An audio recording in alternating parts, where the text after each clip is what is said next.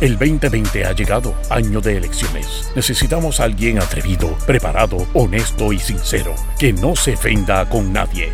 Ahora con ustedes, el segmento caliente, donde se combate la mentira con la verdad. Démosle la bienvenida al licenciado Alejandro Herriman. Alejandro Herriman. Alejandro Herriman.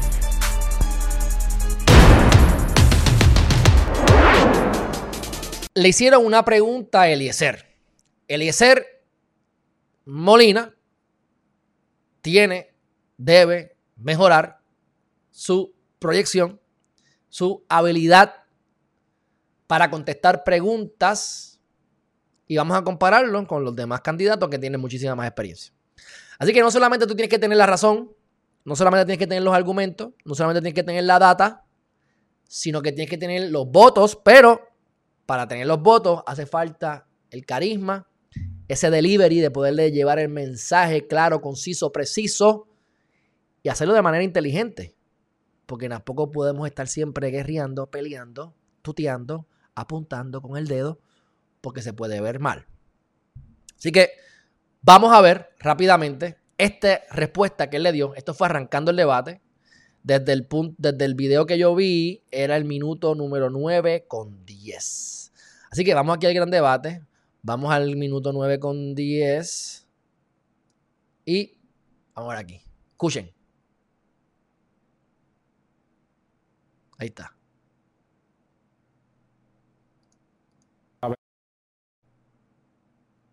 Mónica Camacho que le pregunta al candidato independiente Eliezer Molina. Buenas noches, Eliezer Molina. En el año 2016, Pedro Pierluisi le advirtió a sus huestes que a Ricardo Rosselló le faltaba experiencia, le faltaba capacidad y le faltaba madurez para ser gobernador. Tres años después, sabemos la historia. Hoy usted se presenta como una alternativa independiente que asegura que puede gobernar solo, sin legislatura y alcaldes. ¿De verdad usted cree que eso es viable? No demuestre Ok, ¿de verdad usted cree que eso es viable? Primer comentario, no me gusta la pregunta porque le están diciendo tú no vas a poder gobernar solo. Sin embargo, el argumento en contra es, ya los partidos han tenido Cámara, Senado y Gobernación y no han gobernado bien, han robado igual o peor. Por lo tanto, es necesario tener todo eso de la mano. Bueno, es conveniente pero precisamente para eso son las ramas del gobierno. ¿Para qué? Para que se autorregulen. No puedes, no puedes, uno no puede hacer el trabajo del otro. Cada cual tiene su job description, por decirlo así. Yo tengo mi, lo que yo tengo que hacer, mi trabajo, mi, la descripción de, mi, de, mi, de mis responsabilidades. Y nosotros tenemos diferentes responsabilidades que se complementan y se autorregulan, se fiscalizan. Así que, en teoría, decir tener la Cámara y el Senado, hasta cierto punto, a mi juicio, mi juicio, perdóname, es una estupidez, es una estupidez, vamos a ponerlo así, para mantenernos cordiales. ¿Por qué? Porque tú tienes que, la gobernadora tiene que besarle el fundillo a Rivera Chats, como quiera. ¿Por qué? Porque Rivera Chats tiene que atornillar a su gente. Y olvídate de Rivera Chats. Él es el ejemplo de ahora, pero han habido los mismos ejemplos en todos los cuatrienios pasados. O sea, no están contigo. Como quiera vas a tener que dar del ala para comer de la pechuga, estés en tu, estés en tu partido o no. Así que esa pregunta, para arrancar el debate, me parece F para guapa. ¿Eso una falta de madurez para operar un sistema gubernamental? No, lo que muestra es una falta de conocimiento de Ok, entonces vamos a, vamos a analizar a, Eliezer. Y ojalá que Eliezer vea esto. Yo en verdad quisiera hablar con él. Este, y lo vamos a entrevistar nuevamente. Ustedes saben que yo tengo un aprecio por Eliezer, pues, porque eh, yo estoy de acuerdo en muchas cosas que él habla. Pero miren, miren aquí varios problemas que estoy viendo con Eliezer. A nivel de, ¿verdad? De, de debate. Miren aquí como todo el mundo, miren las manos de él abiertas. Mira las manos de él abiertas. Mira este aquí que está pensando, no sé, en Jesucristo y cómo este, la mujer sale de la costilla del hombre, pero está escribiendo algo. Mira a Charlie con las dos manos abiertas. Mira a Lugaro con sus dos manos abiertas. ¿Quién es el único candidato que tiene las manos en el bolsillo? Aquí hay incomodidad. Aquí hay, está trancado. Y eso me preocupa. Eh, algún argumento puede ser, mira, que él, él no le gustan los chaquetas y pues pues su proyección es de un jíbaro de Puerto Rico local y está bien, está cool, yo puedo entender eso. Pero el mono, aunque se vista de cena, el mono se queda, tú sabes. Si te dicen ponte ya chaqueta, ponte la chaqueta, tú no vas a darle el jíbaro por eso. Porque tú necesitas el voto del jíbaro, pero necesitas el voto de todo Puerto Rico. Hay que atacar a las mujeres, hay que atacar a los hombres, hay que atacar al pobre, al rico, a todos. Y se puede hacer. Digo, yo lo veo así, se puede hacer. Pero bueno. Entonces eso me preocupa porque viene con esa agresividad. Vamos a Digo, hey, que le pregunta... y agresivo soy yo, mi gente, por eso lo puedo identificar. Pero yo no soy candidato a ningún partido ni a ninguna posición política. Pero entonces vamos a analizar la pregunta estúpida y vamos a la respuesta. Al candidato independiente Eliezer Molina. Buenas noches, Eliezer Molina. En el año. Mira, Roselena. Eliezer me cae bien, así que aguante ahí, aguante ahí. En 2016, Pedro Pierluisi le advirtió a sus huestes que a Ricardo Rosselló tres para operar un sistema de poderes políticos en la. Ahí va. No, lo que muestra es una falta de conocimiento de cómo se establecen los poderes políticos en la Constitución de Puerto Rico. Es el gobernador el encargado de ejecutar, la legislatura encargada de, legislar. Por eso es que nosotros tenemos que bien administrar a Puerto Rico. Lamentablemente, eh, el ex gobernador, pues no era más un capricho lo que tenía, pero nosotros tenemos los conocimientos administrativos. Ve, ya rápido le tiró al gobernador y yo pues siempre pienso que yo debo hablar de mi pasado, de las cosas buenas que he hecho y no de lo malo necesariamente, porque verdad eso se usa, pero no siempre. Este, sí él tiene razón, pero no del 100%. Y les explico por qué. Cuando se acaba el cada, cada año fiscal, que termina en junio 30, tú como gobernador, a través de la oficina de OGP, que es Gerencia y Presupuesto, Rosa, para que te, aprenda, para que te aprendas esta, tienes que ir a bregar con el presupuesto. Quien le aprueba el presupuesto al Ejecutivo es nada más y nada menos que el legislador, el legislativo. Así que yo viví eso. ¿Qué es lo que pasa cuando tú vas, tú necesitas un presupuesto en X partidas como gobernador? Tú tienes que ir allí, que venga el jefe de legislación de OGP, a ver si tiene algunas amistades en la legislatura o los amigos o los asesores, perdón, de los legisladores, para entonces empezar el diálogo de dame el ala para comer de la pechuga. Y tienen que entonces entrar en esta dinámica y a dónde tú vas a ir. A quienes tú conozcas, a que tengas buena relación. Pues esa, esa dinámica es necesaria y la vas a tener que bregar como independiente. Vamos. Y es más difícil que si estuvieses en un partido, definitivamente. Les tengo que recalcar que yo estoy a favor de las candidaturas independientes por el contexto histórico que estamos viviendo en el 2016 y ahora en el 2020. Así que estoy siendo lo más objetivo que pueda y quiera con esto. Y ustedes comenten, méntenme, cáguense en la madre, no me importa, ¿entiendes? Pero no se molesten porque esa es la capacidad que ustedes tienen que mejorar porque cuando ustedes vayan a tener conversaciones difíciles, tienes que dejar las emociones a un lado. Y aquí estamos tratando de ser lo más ecuánime posible. Nos hemos preparado muy bien en desarrollar la economía y en cómo administrar. Y para eso vamos a establecer una oficina que es de ejecución y cumplimiento, donde todos los jefes de agencia, toditos los jefes de agencia, van a darnos a nosotros mensualmente un programa de cómo se están ejecutando toda la política pública que nosotros vamos a implementar para acabar con la corrupción, para desarrollar nuestra economía y que nuestros pequeños empresarios comiencen a forjar. Porque si nosotros no lo hacemos ahora, nos va a pasar lo que nos ocurrió en el verano pasado por estar pendiente a la politiquería de los partidos políticos. Así que nosotros no nos debemos a la legislatura, pero hay que trabajar con todos los legisladores y con todos los alcaldes. Y por eso Puerto Rico necesita un candidato independiente. Le pregunta ahora a Jerry Rodríguez de Noti1 al candidato. Miren el body language de él. Sigo insistiendo, Rosa, lo siento. Miren el body language de él. Y después vamos a compararlo con Juan Dalmau y hasta con Pierluisi. Dalmau. Buenas noches. Miren a Dalmau. Saludos. Eh, usted como gobernador vendrá con una agenda de reclutar más empleados públicos y hacer el gobierno más grande. ¿Lo mantendría igual? ¿Lo reduciría más? No, olvídense lo que va a decir. No me importa lo que va a decir. El que Miren, miren su body language. Lo he planteado en el proyecto de programa de gobierno de Patria Nueva. bien vestido, mérito para el buen cuello, quienes sean buena corbata, quienes sean jefes de agencia y quienes sean los que dirijan. distintas dependencias, Tranquilidad. sea por conocimiento No y está apuntando, propio, está- no por el color de la camisa que se pone en el día de las elecciones. Yo creo que el gobierno tiene que ser más eficaz. Mira las manos abiertas. Y en ese No así, sentido, la no buena así, política no con respecto a lo que se tiene que hacer en el reclutamiento del funcionamiento público es fundamental. Ahora bien, en el tema de corrupción, ahora digo yo, aquí el que menos puja, puja un coco o una pava.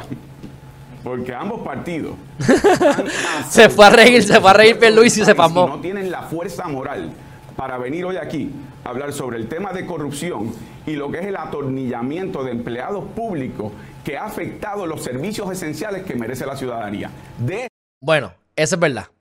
Dicho eso, ¿vieron ahí la diferencia del body language? De, de lo que él está, él está atacando fuertemente, pero de la manera en que lo hace es diferente. Sí, sí, sí es falta de experiencia, claro, pero el que gana tiene que tener un poco de todo. Así que, dicho eso, vamos al minuto 13-14, porque aquí es que dice Charlie, lo que yo les dije ahorita, de, eh, de lo- del dinero del Banco Gubernamental de Fomento. Eh, escucha, exacto, también Gladys, le quedaba pequeño el- el- la chaqueta. igual. te, te respondo Y no tenía que, corbata. En efecto, el gobierno tiene que dar los servicios esenciales, tiene que quedarse eh, en, el, en el sistema de mérito. Tiene Espérate, es 13, 13 con, discúlpeme, 13 con 44. señalado. Con a Charlie Escuchen, Charlie Delgado, buenas noches. Buenas noches. Isabela cuenta con un superávit de 26 millones, pero según el censo, más del 50% de la población del municipio vive bajo niveles de pobreza. A esto se Gracias, Rosa, abrazo. Un 10% de desempleo. ¿Cómo logrará que en su administración como gobernador exista un justo balance entre finanzas y justicia social? Sí, yo Escucha. como administrador he logrado uno de los mayores superávit en todos los municipios de Puerto Rico de 35 millones de dólares. Hemos usado ese superávit para responderle a nuestro pueblo en las necesidades. Eso es lo que hace un buen administrador, ejecutar a base de un... Aquí que viene la diferencia de criterio entre Charlie Delgado Altieri y Alejandro Herriman. El ejecutivo ejecuta, el alcalde administra. Yo sigo diciendo, tú no vienes a administrar, tú vienes a ejecutar, tú vienes a ser líder tú vienes a poner una visión para Puerto Rico y vas a tener a tu equipo de trabajo que está lleno de administradores para administrar. Efectivamente, el rol de un alcalde no es el rol de un gobernador. Fíjate cómo juegan con las palabras. Mira, mira lo que él dice. necesidades. Mira lo que él dice. Millones de dólares. Hemos usado ese superávit para responderle a nuestro Porque él es buen administrador. No es lo mismo Isabela que gobierno. pueblo en las necesidades. Puerto Rico. Eso es lo que hace un buen administrador. Eso es lo, mira cómo mezcla. Eso es lo que hace un buen administrador y utiliza la palabra eje- ejecuta, este. Escuchen, escuchen. Ejecutar a base de un presupuesto. Eso es lo que hace un buen administrador. Ejecutar a base de un presupuesto que sea balanceado. Mi gente, esto más que el análisis, yo lo que quiero que ustedes vean este tipo de detalles, porque esto les va a ayudar a ustedes en la vida en todo momento. No mezcles palabras, no me cojas de estúpido. ¿Entienden? En ese sentido, él lo está haciendo porque él- él- él- yo lo, entrevisté y se lo, lo confronté con eso. Vayan a ver Charlie Delgado Altieri y Geriman TV. Y lo quiero volver a entrevistar, por supuesto. Y me gusta Charlie Delgado Altieri también. Vamos a ponerlo de esa manera. Hasta cierto punto, ¿verdad? Fuera de los partidos políticos. Porque definitivamente yo, él, él, él, él y yo no estamos en la misma página. Pero eh, no me digas ejecución. Porque el, quien tú- porque el administrador y el, que ejecuta, volvemos, no es lo mismo. No se dejen coger. Él lo que está tratando de hacer es decir, yo hice un buen trabajo en el pasado, por lo tanto yo puedo hacerlo bien ahora. Pero el trabajo no es el mismo, mi gente. No es el mismo, no es el mismo. Pero el punto es lo de los 450 millones. Escuchen. y que logre transformar la vida de un pueblo. Ciertamente, Puerto Rico eh, hemos visto cómo el gobierno le ha dado la espalda a los municipios de Puerto Rico. En este cuatrenio solamente los municipios han perdido casi mil millones de dólares por las determinaciones de este gobierno y por situaciones como la quiebra del BGF que provocó la pérdida de 450 millones de dólares depositados de los municipios en, en la banca, en el BGF. De igual Claro, claro, vamos, estaban depositados ahí por algo. Y la mayoría de los municipios estaban pidiendo más dinero de lo que estaban generando. Pero es cierto que habían 450 millones de pesos más o menos en, en, el banco y ese dinero se perdió, que era con el que ellos contaban. Ese, ese detalle es importante, así que ya dicho eso, vamos para lo próximo. Este, ah, vamos a dejarlo aquí porque él habla de los presupuestos balanceados y volvemos a los presupuestos balanceados. La ley promesa establece que la Junta de Supervisión Fiscal, mal llamada Junta de Control Fiscal, va a estar en Puerto Rico hasta que hayan cinco, creo que son cinco años, cuatro o cinco, creo que son cinco, eh, corridos de estados financieros balanceados. ¿Qué demonios significa eso? Nadie sabe. Pero es un bullshit. Es una, es cosa de bobo. Ustedes saben que los contadores manipulan. Yo le quito aquí, le pongo acá y se queda balanceado. El revolú que hay aquí, que olvídate, se balanceó. Así que se puede poner a balancear ficticiamente o se puede poner balanceado sin haber corregido el problema que se quiera corregir. Así que no se dejen coger.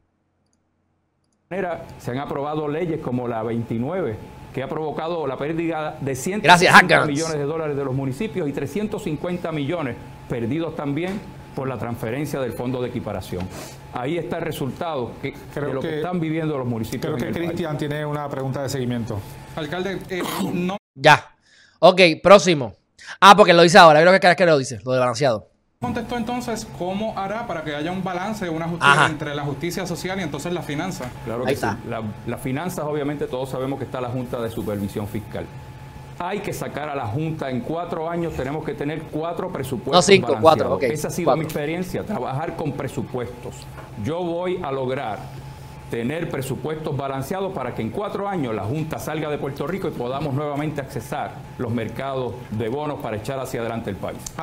Que por cierto, esto es tremenda campaña. Si yo fuera gobernador y ganara las elecciones en enero, el yo lograr tener cuatro años consecutivos de estado financiero balanceado, aunque sea un embuste, me garantizaría prácticamente una reelección. Así que quien gane ahora logra sacar la Junta de Control o Supervisión Fiscal, que lo dudo, gana de nuevo. O sea, no tengo duda de eso.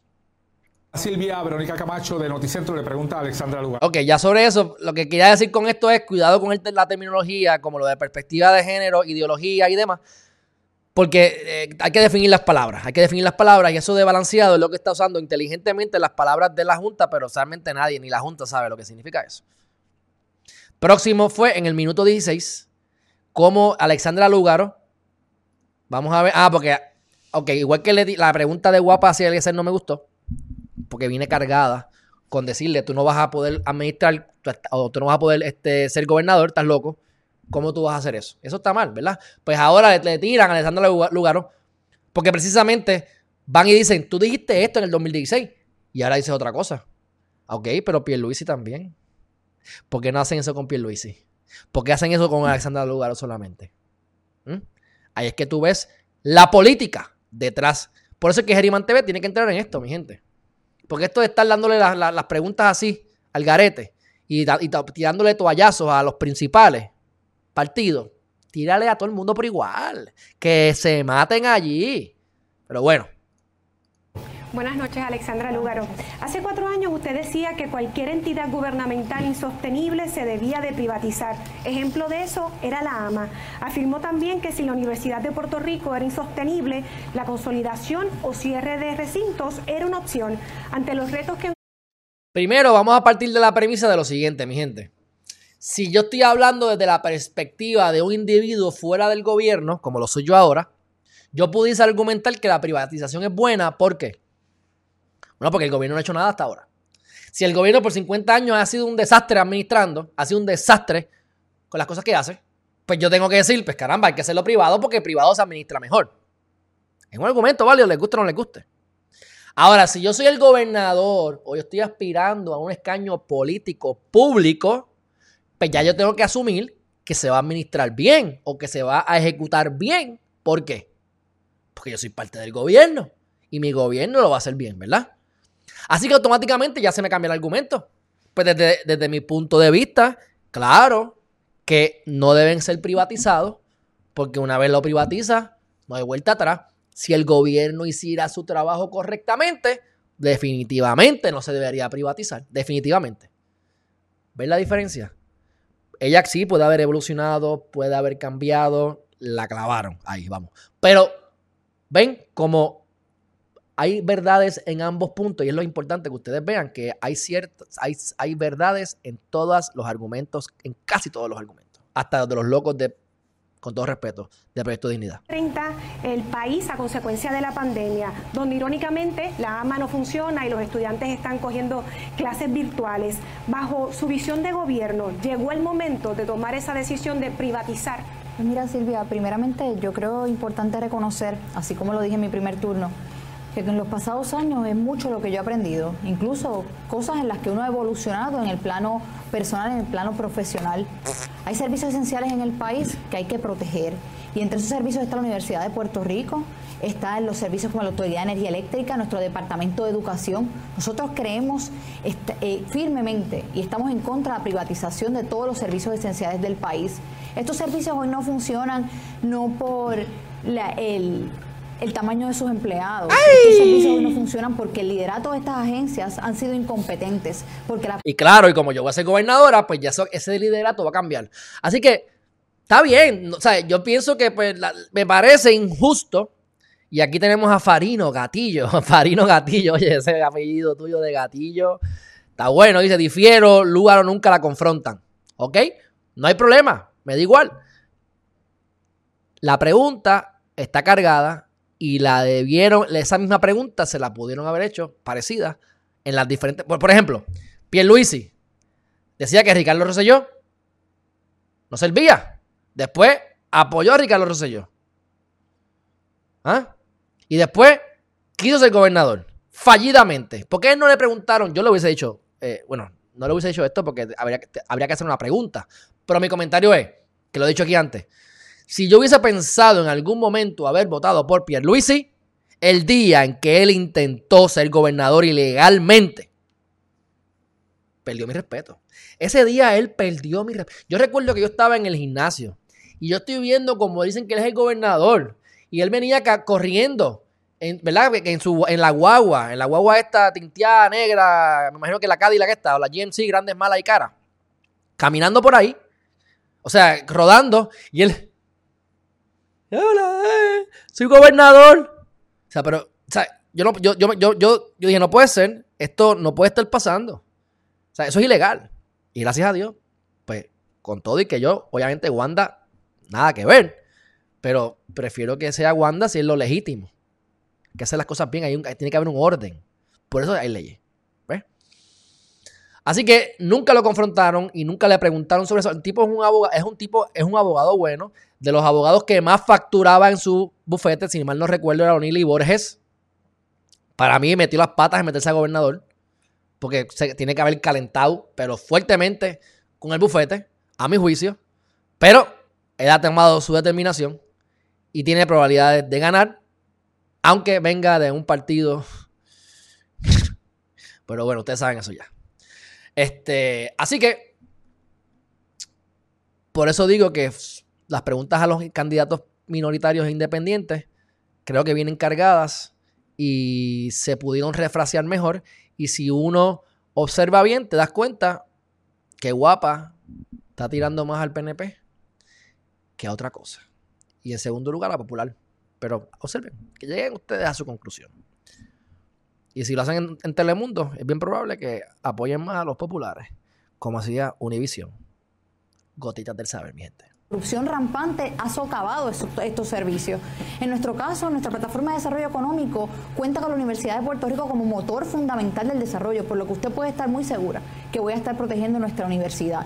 Voy a estar protegiendo esos servicios que tienen que llegar a la ciudadanía. Pero ok, próximo tema. Vamos ahora para el minuto 20. Aquí vamos a ver al ilustre César Vázquez.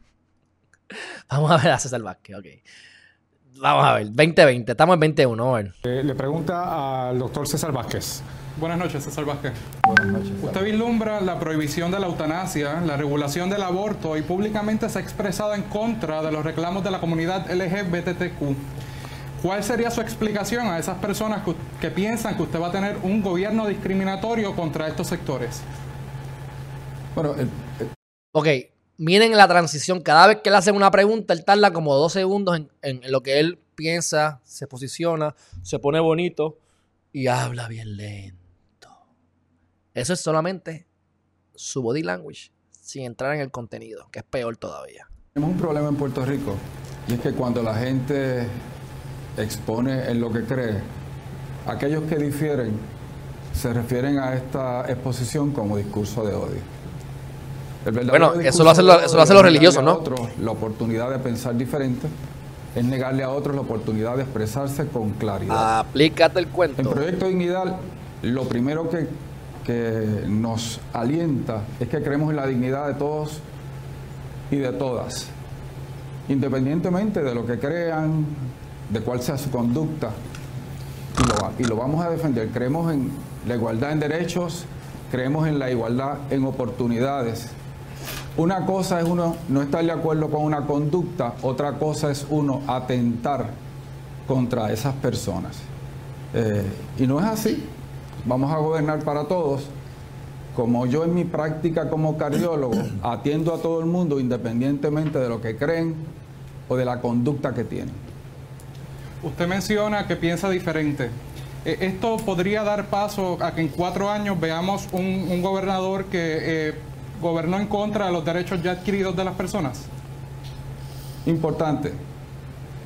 La Corte Suprema de los Estados Unidos ha limitado el derecho al aborto. Una niña de 12 años que no puede consentir. Bueno, ya lo demás no es importante, solamente que vean el body language, de la manera en que habla, y no contesta bien, es muy general. Nosotros creemos en la dignidad de todo el mundo y vamos a gobernar para todos. ¡Wow! Tremenda explicación, me gustó, muy, muy, muy profunda la explicación. Bueno, ¿qué es lo próximo? Aquí dice Juan Dalmau en el, en el minuto 23. Juan Dalmau, vamos a ver a Juan Dalmau.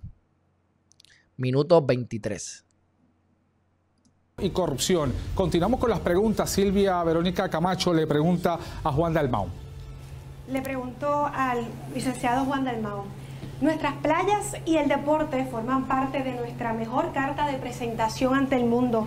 Sin embargo, la permisología que otorga el Estado ha privatizado muchos de estos espacios, mientras que nuestros atletas se ven obligados a hacer recolectas para poder competir en su visión de gobierno. Lo que quiero hablar aquí es que tiene un plan hecho. Ustedes van a juandalmao.com y vas a ver un plan detallado y eso me gusta. Igual que Vargas tiene ahora un, hace dos meses o tres, que tiene un resumen de lo que él ha hecho. No todo el mundo ha hecho eso, muy poca gente. Y eso es buenísimo. Vayan allí y lean ese, ese documento que tiene como 80 páginas. Se lee rápido porque la mayoría son las medidas radicadas. El contenido es menos. Así que vayan a verlo. Y Juan Dalmau tiene un plan estructurado, bastante completo, que sería digno de copiar, o por lo menos de lo que funcione ahí. ¿De qué manera se puede garantizar la protección de nuestras costas y cómo se puede evitar que el Comité Olímpico de Puerto Rico tenga que mendigar en cada administración del Partido Popular y del Partido Nuevo Progresista dinero para los atletas? Bueno, Silvia, en primer lugar, en mi programa de gobierno, que he sido el único candidato que ha presentado un programa de gobierno con 17 capítulos y cientos de páginas. Eso es lo que quería que, que, escucharan. Obviamente, cientos de páginas, a mí no me da igual que sean cientos o sean 10 después de que sean buen contenido, pero sí tienen una cosa, porque por ejemplo, parte de la crítica mía con, con el movimiento Victoria Ciudadana es la agenda urgente y la agenda urgente y la agenda urgente y dónde está la agenda urgente y quiero discutir la agenda urgente. Y hasta ahora no creo que están muy preparados para poder discutir a profundidad la agenda urgente. Incluso me mandaron a mí un screenshot que se los vendo al costo, porque no le he leído la agenda urgente todavía. Yo sé que ya salió, pero no, estoy seguro cuán. Pero si ya, ya pueden decir que está final completamente. Pero yo quiero que ustedes vean un comentario, déjenme aquí ponerlo, de lo que me mandaron, que dice, dice, eh, dentro de su plan, ¿verdad? Sistema contributivo, dice, uno, conforme al principio de que quien más tenga, más aporte. ¿Ok? ¿Qué significa eso? Eso significa que los ricos, lo que significa rico, ¿verdad? Que gane más dinero, va a pagar más dinero porque el va a ser el mismo por ciento, pero ese mismo por ciento pues, se traduce a más dinero. O significa que el por ciento va a ser mayor. O sea, me gano 100 mil pesos, así que pago 30%, me gano 10 mil pesos, no pago. O pago 3%, por decirte un ejemplo de la, mente, ¿entiendes? Eso es una, en una línea está muerta. Eh, eh, Eso, eso es lo que dice. Sistema contributivo se basa en que los que tienen más chavos pagan más. Wow. Eso, eso está muy detallado. Muy, muy detallado, sarcásticamente hablando, por supuesto. pueden ver en juandalmau.com. Ahí está básicamente una estructura para proteger nuestras playas en respecto a establecer, como prese- presenté legislación, para la ley de costas y además una moratoria para la construcción en la zona marítimo terrestre. En el tema de recreación y deportes, el capítulo, po- por supuesto que contiene el retomar lo que se trata algo de defensa cultural con respecto al desempeño de lo que tiene que ver con el deporte en Puerto Rico. Esa es nuestra carta de presentación ante el Ya está. Eh, pueden ir a Juan Dalmau y van a ver entonces ahí ese documento. No es un documento, lo tiene puesto más este, en diferentes páginas. Va a darle clic por capítulo. Ya yo lo hice. Ok. Eh, próximo tema. Cuando en el minuto 26 se enfrentan Delgado Altieri y Pierluisi. En mi gobierno, como he servido por 20 años desde el municipio de Isabela, he servido de manera honesta. Como entré, Importante.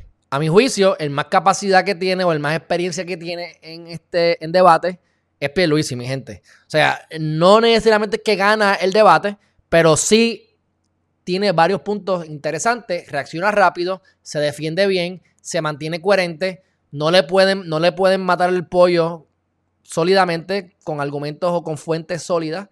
Este, y fíjense ya mismo cómo es como cuando improvisan. Cuando tú estás viendo una trova o estás viendo música de, improvis gente improvisando, hasta el mismo rap o hip hop, muchas veces lo que hacen es que utilizan una misma palabra para continuar. O tú me tiras a mí en la canción y yo voy a utilizar la última palabra como, mi como la primera palabra del próximo argumento para que haya la transición y matarte con tu propia palabra.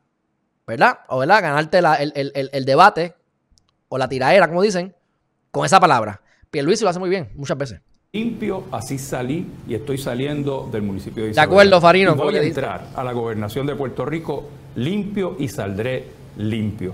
Así que se trata en esto de la corrupción de señalar a aquellos amigos del alma que se acercan a los partidos políticos en mi gobierno Lo bueno de Charlie Delgado Altieri es, que es malo por un lado, pero es bueno, es que él se cuida mucho y si tú tienes caca, él se te despega porque no quiere que lo te vean con él, porque van a decir que tú, la que, o sea, que se cuida mucho. Así que desde ese punto de vista, pues uno quisiera pensar que si él llega a ser gobernador, él va a tratar de hacer las cosas lo mejor posible porque no quiere que le achaquen caca. Así que eso pues pudiese ser positivo. Y en esta campaña no hay espacio para eso. Yo sé muy bien el dolor que está sufriendo nuestro pueblo por la corrupción imperante en este gobierno. Hace un momento, Pedro Pierluisi hablaba de que se le defendería lo que es las pensiones del país, de nuestros retirados. ¿Cómo se hace eso desde la Junta de Supervisión Fiscal cobrando a 400 dólares la hora, facturando más de un millón de dólares y aprobando entonces contra esos retirados precisamente el que se le quitara el 25% de su eh, pensión? Pedro Pierluisi, Esas son las ¿alguna cosas Número uno, medias verdades, medios embustes. Solamente le quitaron un 25% a las personas que generaban más de creo que eran 1.200 dólares mensuales en pensiones. Eso significa que sobre el 70% de los empleados públicos, pensionados, los retirados, y, me y yo me tiro esta de la mente sin fundamento. Te apuesto que el 9 de cada 10 de los que están piqueteando en contra de las pensiones no son afectados por la reducción del 25%. Ah, que por cierto, terminó siendo un 8%. Así que es un 8. Pero si tú no te generas más de 1200, mi gente, no te van a quitar nada. Los retirados jueces, doctores y cosas así son los que se van a ver más afectados porque pierden ese por ciento. Pero mi gente, no había dinero. Era lo O sea, yo entiendo, llegamos aquí y vamos entonces a meter preso y a caerle encima a todos los anteriores. Pero si tú estás juzgando en base a lo que se, a lo que se decidió hoy, con el revolú en el tostón en el que estamos metidos hoy, la mejor decisión sobre las pensiones, a mi juicio, fue la que se tomó. Porque si los municipios no están aportando el dinero, si los municipios pierden fondos, ¿de dónde van a sacar el dinero? No hay. No hay. Pues, creo que si lograron solamente quitarle el 8% a unos cuantos, es un triunfo. Es un triunfo, les guste o no les guste, mi gente. Así que eso es media verdad. No podemos tolerar en este país. Sí, a mí me llama la atención que Delgado se las echa de ser buen administrador y hay que pasar por Isabela para ver que ahí, allí no ha habido obra. Lo que ¡Ay! hizo fue hace cuatro Me años. encanta. Igual que su compañero de papeleta, Acevedo Vila, sacó un video de lo más bonito prometiendo obra y ni una. Y para colmo con la cuenta de banco llena de dinero. Pienso que eso tampoco es cierto del todo, porque hay obra, hay obra. Y oye, Royal Isabela es una obra, vamos, pueden haber otras muchísimas obras más. Los otros días estaba hablando con unas amistades, se quedaron en Royal Isabela, unos gringos, que estaban encantados con el servicio, con el lugar, que fuéramos para allá, bla, bla, bla. Y yo sé que dentro de todo, pues él ha hecho algo bueno con Royal Isabela, porque sí trajo dinero al municipio y trajo, ¿verdad?, a gente de dinero. No es para los pobres, pero ahí hay una obra. Te guste o no te guste. Así que decir que no hay obra, ahí eh, aquel le remató con medias verdades y este le remató con medias verdades. Así que de los dos, F. El Por lo dinero menos no D. es para estar en la cuenta de banco, es para hacer obra y beneficiar al pueblo. ¿Algo que responder? Claro que sí, la obra se ve.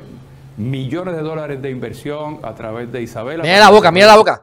Mira la boca, mira la boca, mira la boca. Millones de dólares Mira la boca cómo hace. de inversión a través de Isabela para el Mira, mira, Claro mira. que sí, la obra se ve. Millones de dólares de inversión a través de Isabela para el What? desarrollo económico y el desarrollo social. Por algo me elegían cada cuatro años. por Ahí lo cinco mató. términos. Porque Lo hemos mató. hecho las cosas bien, con honestidad, con transparencia y con un gobierno que le ha respondido bien a la gente. Eso no es lo que representan otros candidatos aquí para Puerto Rico. Luis, ¿algo más? Bueno, él dice que sale limpio y con 55 señalamientos del Contralor, incluyendo su Eso es verdad. fatula, cotizaciones falsas, no mirar cuando hay apropiaciones ilegales, gastos exagerados. Digo, la verdad es lo de, los- lo de, lo de, la- lo de los señalamientos. Los, la- los argumentos eh, conclusivos no los apoyo, no estoy seguro, pero los señalamientos es cierto. como comprar una Land Rover de 90 mil dólares para su propio uso. No, no vengan con eso. Cristian Ramos le pregunta a Alexander Lugaro. Buenas noches, licenciada. Muy buenas noches. Sobre su figura han trascendido vastos. Ok, próximo tema por aquí. Este 30-31, ahora es que viene Lúgaro con Pierluisi.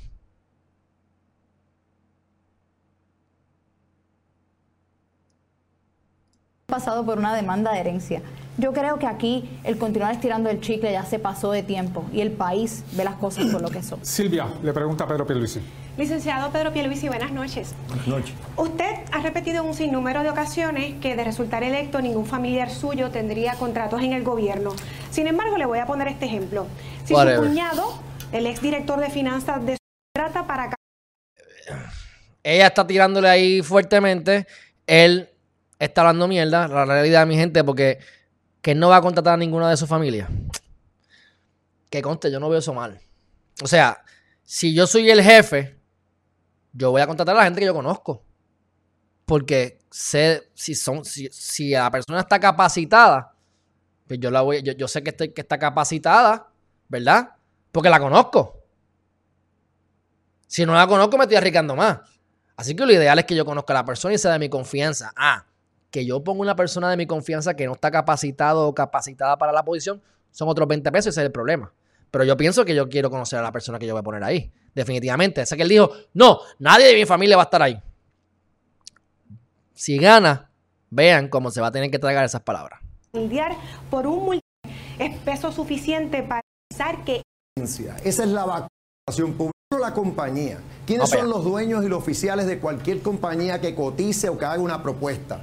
Y que también a la luz pública, se, por lo menos hayan tres propuestas, incluso toda su vida a Hablando representar a vive. Pero en mi administración está claro que mi familia no va a tener ningún negocio, ningún contrato con el gobierno. Y tampoco mi cuñado va a estar cabildeando al gobierno. Y también voy a decir que hay que tener cero tolerancia a todo el mundo a la corrupción. Y la hay, perdona Alexandra, la hay también en el sector privado. Y si hay algo que se ve mal, no va. lo voy a cancelar. Eh, al final no, lo- no terminó bien el argumento, pero fíjense como lo, como lo políticamente lo manejó bien. Lo manejó bien. Sandra. Bueno, el- Lúgaro. de que la hay en el sector privado, definitivamente eso lo, eso lo sabemos todos y lo debe saber muy bien usted, que ha fungido como abogado de la planta de cenizas, que ha sido abogado de la Junta. Sabemos que la corrupción en el gobierno no opera sin corrupción en el sector privado. Por mi parte, tengo el orgullo de decir que del sector privado no se me ha hecho un solo señalamiento. Fui investigada por el FBI y el FBI determinó que hicimos las cosas como había que hacerlas. Y eso es lo que está buscando el pueblo, transparencia real. Pierluisi. Perdona, pero hablar de, de corrupción y, y decir que es lo mismo que yo haya ejercido mi profesión gracias a... Ahí tengo que decir, mi gente, que yo estoy de acuerdo con él. Lo que viene ahora. Se supone que en principio los abogados, yo pueda a lo mejor representar a mi hermano, que no tengo, hermano de sangre, porque se establece que, que yo soy un abogado, no yo, sino los abogados independientes y aparte, que tienen la capacidad de ejercer su función pues yo tengo que también asumir, y legalmente es así, este es su trabajo. Si a mí me contratan por 400 pesos a ser asesor de, de la Junta, mi gente, yo acepto. Acepto por la experiencia, acepto por el dinero, acepto por las relaciones y acepto por el poder o capacidad que yo adquiero con esa posición para poder influenciar positivamente eso. Él está ejerciendo como abogado. O sea, eso, ahí yo estoy un poquito más de acuerdo con él. Escuchen. Dios y a mi trabajo con éxito por 25 años representando cientos de clientes, sí, en el sector privado, incluyendo a la Junta. Eso no es corrupción, eso es hacer mi trabajo y es bueno que yo tenga esa experiencia porque me da una visión más amplia Lic- a la hora de gobernar a Puerto Rico. Licenciado, eh, usted insiste en que sus familiares no van a tener contratos con el gobierno, pero ese no es el punto. El punto es que terceros subcontraten a personas allegadas a usted para que esos terceros obtengan un contrato en el gobierno. Ya dije, estaba refiriéndote a mi cuñado, no va a estar cabildeando el gobierno, que lo incluiste en tu pregunta. De igual manera, no, no, es que todo va a ser transparente. Contratistas, subcontratistas. Eso va a ser así. Todo va a ser transparente. gobierno ya no- es que en el pueblo no Es hay que todo es transparente ya. Y como quiera, es turbio el agua. O sea, los mecanismos están. Es la gente. Es la gente. ¿Cómo él va? O sea, no depende de él. Depende de su gente. Y él está en un partido. Es, es- es difícil, si no imposible, no colar caca. Por más bueno que tú seas. Porque ya hay caca que está comprometida. Que el partido se ha comprometido con esa caca. Que le deben favores a la caca. Y que de- dentro de toda la caca les conviene tener la caca. Porque algo positivo les trae al partido. Y él tiene que chuparse eso. Porque ya viene con eso de ser PNP o ser popular o pertenecer a un partido en general. ansia para ventajería, para contratos por palanca y Ya eso es bullshit. Ya, ok, sí, está bien, pues vamos a ver. Ok. Próximo tema por aquí dice. Vamos a ver. Escúchense, esta está buena. Eh, vamos a ver a Alexel Molina rápido, después vamos al, al lugar, que es lo que quería. Pero 35 minutos, vamos aquí. que precisamente estamos fuera de estas ataduras partidistas. ¿Cómo le asegura el país que su falta de bagaje político le va a permitir gobernar eficientemente? Bueno, lo que sucede de es bagaje que político. precisamente estamos fuera de estas ataduras partidistas que fueron las que destruyeron a este país. El pueblo puede estar tranquilo porque yo soy graduado de ingeniería, tengo mi finca eh, de café con vieja la exportación al mercado europeo, conocemos muy bien de economía y estamos listos y preparados porque Puerto Rico tiene un problema económico y nosotros lo sabemos a cabalidad. Por ejemplo, el endeudamiento público ocurrió en Puerto, Rico es porque Puerto Rico tiene una economía de consumo y no una economía de producción. Y nosotros vamos a crear una economía de producción para acabar con las importaciones, comenzar con las exportaciones, porque si no hacemos eso, empieza la migración por las quiebras, eh, se reducen los empleos, se reduce el ingreso del Estado y caemos en la deuda pública. Todo este modelo que creó el capital financiero, nosotros lo hemos estudiado a cabalidad y los cabilderos de ellos pues están muy preocupados al punto que cada vez que yo voy y hablo por las calles, a mí se me tira la policía como ocurrió cuando dije que iba a correr para la gobernación. ¿Por qué a ninguno le ha ocurrido eso? Porque estamos dando el clavo por el pueblo. Bueno, han visto ustedes la discusión que se ha desarrollado sobre el tema de la visión. Bueno. Eh, próximo acá, creo que aquí está la parte buena, que dice Alexandra Lugaro, que ella es que independentista. Era popular, ahora es independentista. Who knows? A lo mejor eh, cuando uno evoluciona y uno es popular y evoluciona es independentista, no sé. Pero vamos acá. Esto es en el minuto 40. ¿Cómo es? Minuto 42.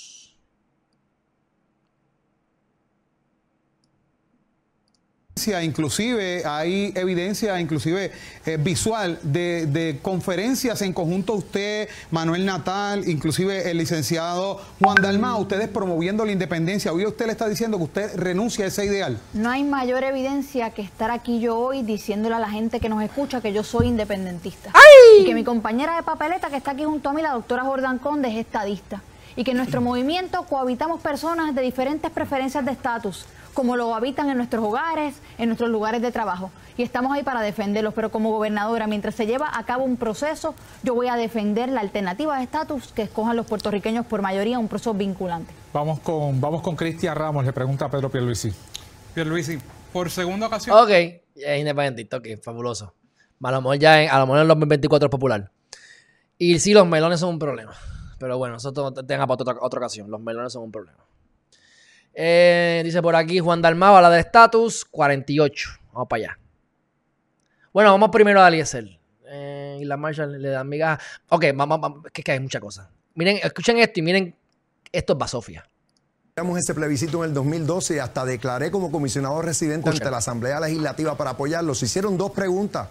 Y la primera, incuestionablemente, el pueblo rechazó el estatus actual. El que ahora el candidato del Partido Popular, reconoce que es colonial, pero por muchos años no lo reconocía. Entonces ahora aquí hay un contraste bien claro, bien claro. Jennifer González y yo queremos Mira la cara, permanente con Estados Unidos de verdad, acercarnos a Estados Unidos, lograr una igualdad como ciudadanos americanos. Eh, Delgado y su compañero de papeleta se cae de la mata, que es una agenda. ¿Qué ustedes creen que pase con el partido PNP? O con el popular, pero PNP, si nos convertimos en estados. Analicen. ¿Qué va a pasar con el partido PNP si somos estados? Sería republicano y demócrata, ¿no? ¿Qué pasaría con el partido? Desaparecería. ¿Realmente hay algún partido que quiera unirse a Estados Unidos? Como lo vende Pierluisi. Yo no creo, mi gente. Para mí yo estoy seguro que no, pero no lo creo. Soberanistas separatistas, lo que quieren es trato diferente, que nos parezcamos a las Islas Marshall, Islas Palau del Pacífico, donde ni ciudadanía americana tienen y les dan unas migajas y a los 15 años... Estás comparando China con botella. Y si no tienen ciudadanía, pues nosotros tenemos ciudadanía. O sea, ese argumento Bótenlo, al zafacón. ¿Ven por qué van, cómo van bajando la credibilidad? Verifican si les tienden. Ese no es el Puerto Rico que tú quieres. Charlie Delgado. Desde los tiempos de don Luis Muñoz Marín, el Partido Nuevo Progresista y ahora en esta campaña, Pedro Pierluisi se esfuerza y su partido en desacreditarme a mí y al Partido Popular como anexionista. Mira, eso, es lo que dice. Esa, es su respuesta. Mira qué respuesta más. Lo que han hecho siempre. No nos dejemos engañar. Puerto Rico necesita una segunda transformación. No te dejes engañar. Usa Clorox. Silvia Camacho le preguntas. No dijo nada. Bueno, próximo tema por acá. ¿Qué es lo próximo? Dice, vamos para Eliezer Molina.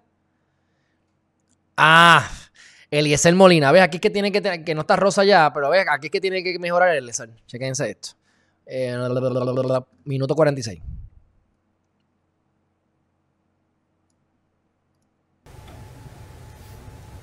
Muchas gracias, César Vázquez.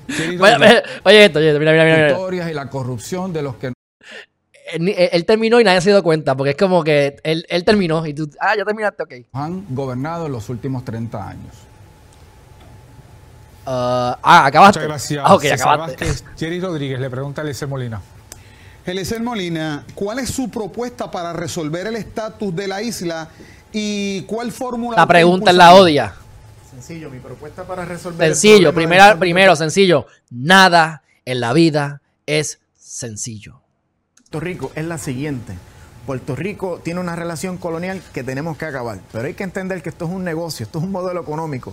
Así que hay un rendimiento de capital por parte de los Estados Unidos donde si se sostiene, esto no se va a movilizar. Así que mi propuesta es propulsar la industria nacional, que Puerto Rico comience a aumentar su producto De nacional. acuerdo, bruto. 100%. Y de esa manera nosotros vamos generando ingresos, vamos reduciendo las importaciones, reduciendo la dependencia y vamos a crear... Bueno, yo no reduciría las importaciones, yo me enfocaría en aumentar las exportaciones porque eh, eh, a, a lo mejor es, yo creo que lo que quiso decir es disminuir el porcentaje, porque lo que queremos es que haya más exportación que importación.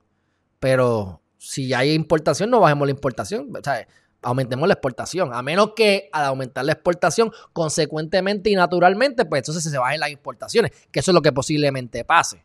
Pero es a consecuencia de aumentar las exportaciones, no es que vamos a disminuir las importaciones.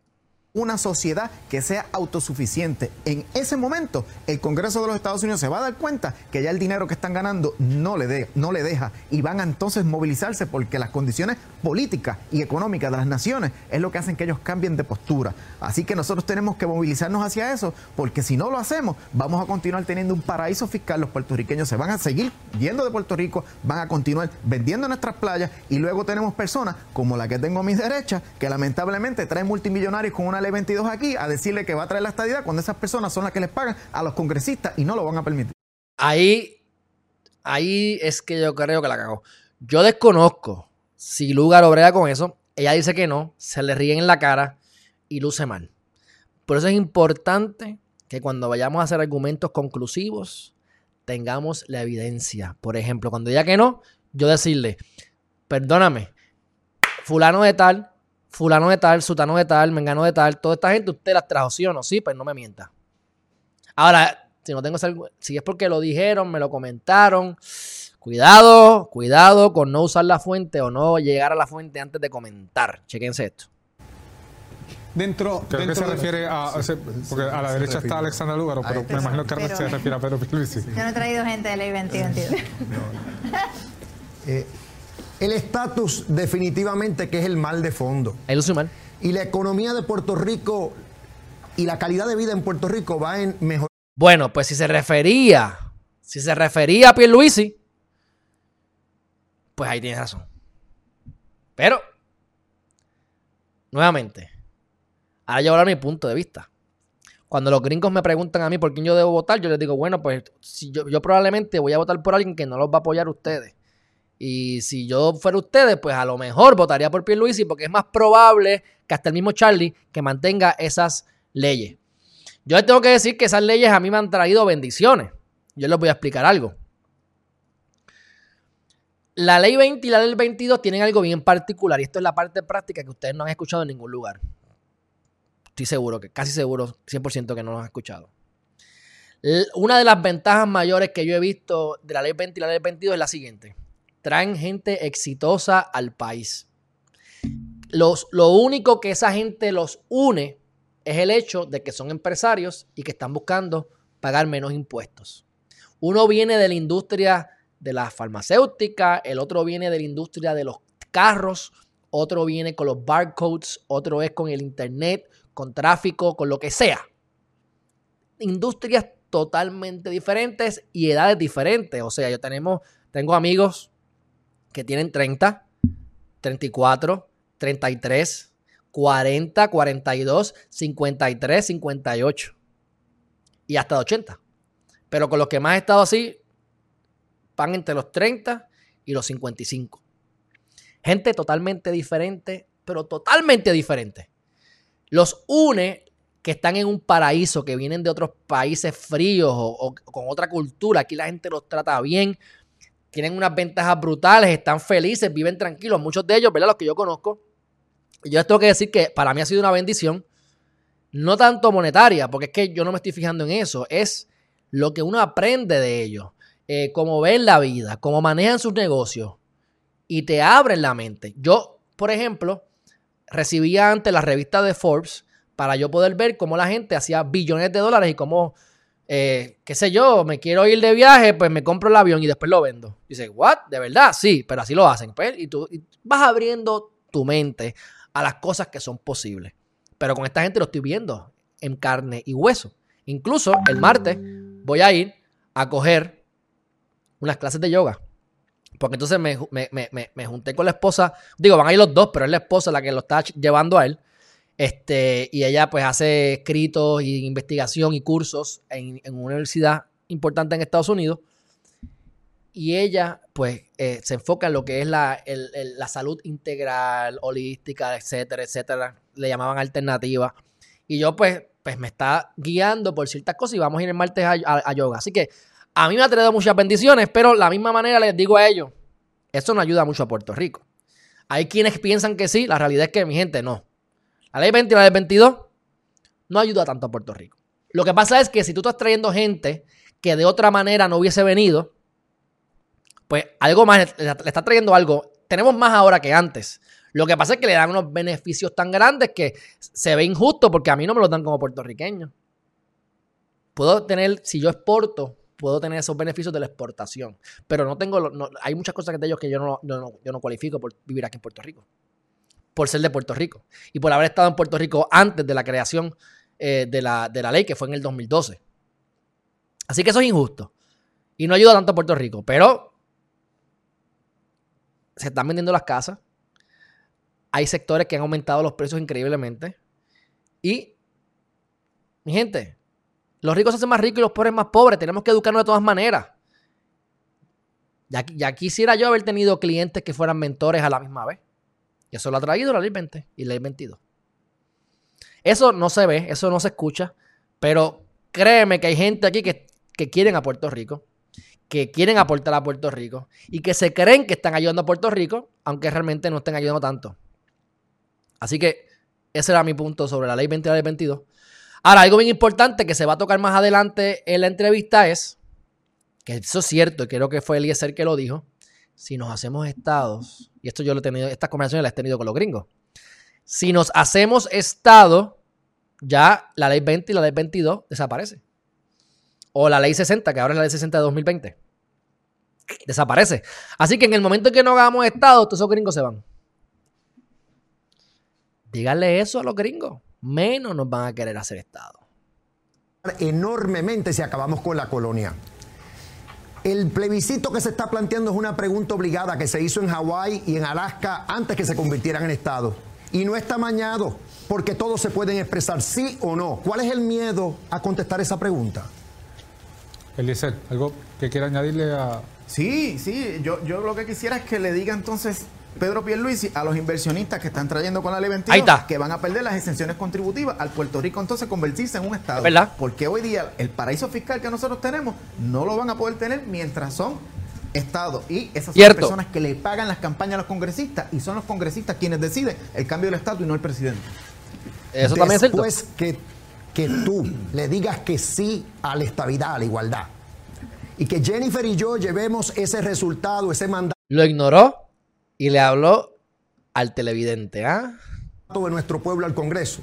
Nosotros nos vamos a ocupar de que se dé la estabilidad. De que tanto la apoyen demócratas, con quien yo tengo relaciones, y republicanos. Y va a haber una transición, Eliezer. Y eso no va a ser un proceso de un día para otro, va a ser un proceso gradual. Y se ajustarán las leyes eh, contributivas en Puerto Rico eh, e incorporarlas al sistema americano. Cristian Ramos, le pregunta Juan Dalmau. Dalmau, usted planteó que buscaría apelar a los votantes que no compartan su idea. Ok, yo creo que este yo la puse aquí. Sí, esta es buena, esta es buena. Escúchenlo bien, él se defiende bien aquí. Le dicen, pero escuchen, escuchen. Al independentista y que en estas elecciones el estatus no está en juego. ¿Busca el PIB reformular su ideal político dado que la mayoría de los puertorriqueños no favorecen la independencia? No, mira, mira la, la cara. En estas elecciones el... Chequéate, esta mujer no me gusta. Mira la pregunta, escuchen bien, bien esto. Él le hace una pregunta y, yo, y la pregunta es fuertecita. Mírenle la cara a ella. Vamos a hacerlo aquí. Él se puede ver algo. Miren la pregunta y miren su gesto cómo se ríe. No está en juego. Busca el PIB reformular su ideal político, dado que la mayoría de los puertorriqueños. Mira, mira, ajá, contesta, cabroncito. Eso es lo que está diciendo. No, Cristian. Básicamente lo que yo he planteado es lo siguiente: el estatus es el issue. Puerto Rico vive en un régimen antidemocrático colonial. Y así lo ha dicho ya no solamente las tres ramas de gobierno de los Estados Unidos, sino el derecho internacional. Lo que yo he planteado es que en este tema yo no soy neutral. Yo creo en la independencia, la soberanía nacional. Jerry, no para separarnos de los Estados Unidos, para unirnos al mundo, para ser parte de un mercado interdependiente, para prosperar. Pero ese proceso que contiene mi proyecto de país, Patria Nueva, es una asamblea de descolonización en donde el país podrá votar democráticamente en distintas etapas y podrá expresarse y obligar al Congreso a tener que expresarse también sobre viabilidad, responsabilidades y obligaciones. Eso no es lo que está planteado, Cristian, el 3 de noviembre en la papeleta electoral. Lo que usted va a votar en la papeleta electoral es a quién usted le va a delegar la responsabilidad de dirigir los destinos de Puerto Rico. Y a eso yo me hago disponible al país. Aquí Jerry no tiene opción. Contestó bien. Para refutar a Juan Dalmau. Vamos con Silvia Camacho. Sí, sí, sí, sí. Alexandra Lugar. Lo hizo bien, muy bien. Ok, este. Vamos a ver a César rápidamente en el minuto 55. Vamos a tratar de no reírnos. El estatus es la mala administración, es la corrupción.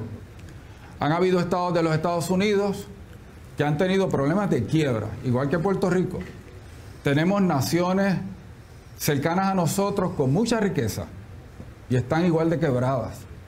El problema no es eh, si podemos votar por el presidente o no, el problema es cómo utilizamos nuestros recursos. Ese es el verdadero problema de Puerto Rico. Sin embargo, no me contestó la pregunta. Ahí, ahí estoy de acuerdo, ahí estoy de acuerdo, porque aunque el estatus es importante, y por eso es que yo con el PIB me tranco un poco, entre otras cosas, porque le dan demasiado énfasis cuando tenemos que, y ahí es que me gusta el vamos primero a educarnos, vamos a mejorar nuestra economía individual para que entonces generemos más dinero con nuestras empresas locales, aumente el Producto Nacional Bruto y entonces estamos en una mejor posición para irnos a negociar. Si yo voy a venderte una empresa, yo te la voy a vender en el momento en que está más chaval, con menos dinero, te la voy a vender cuando más esté generando.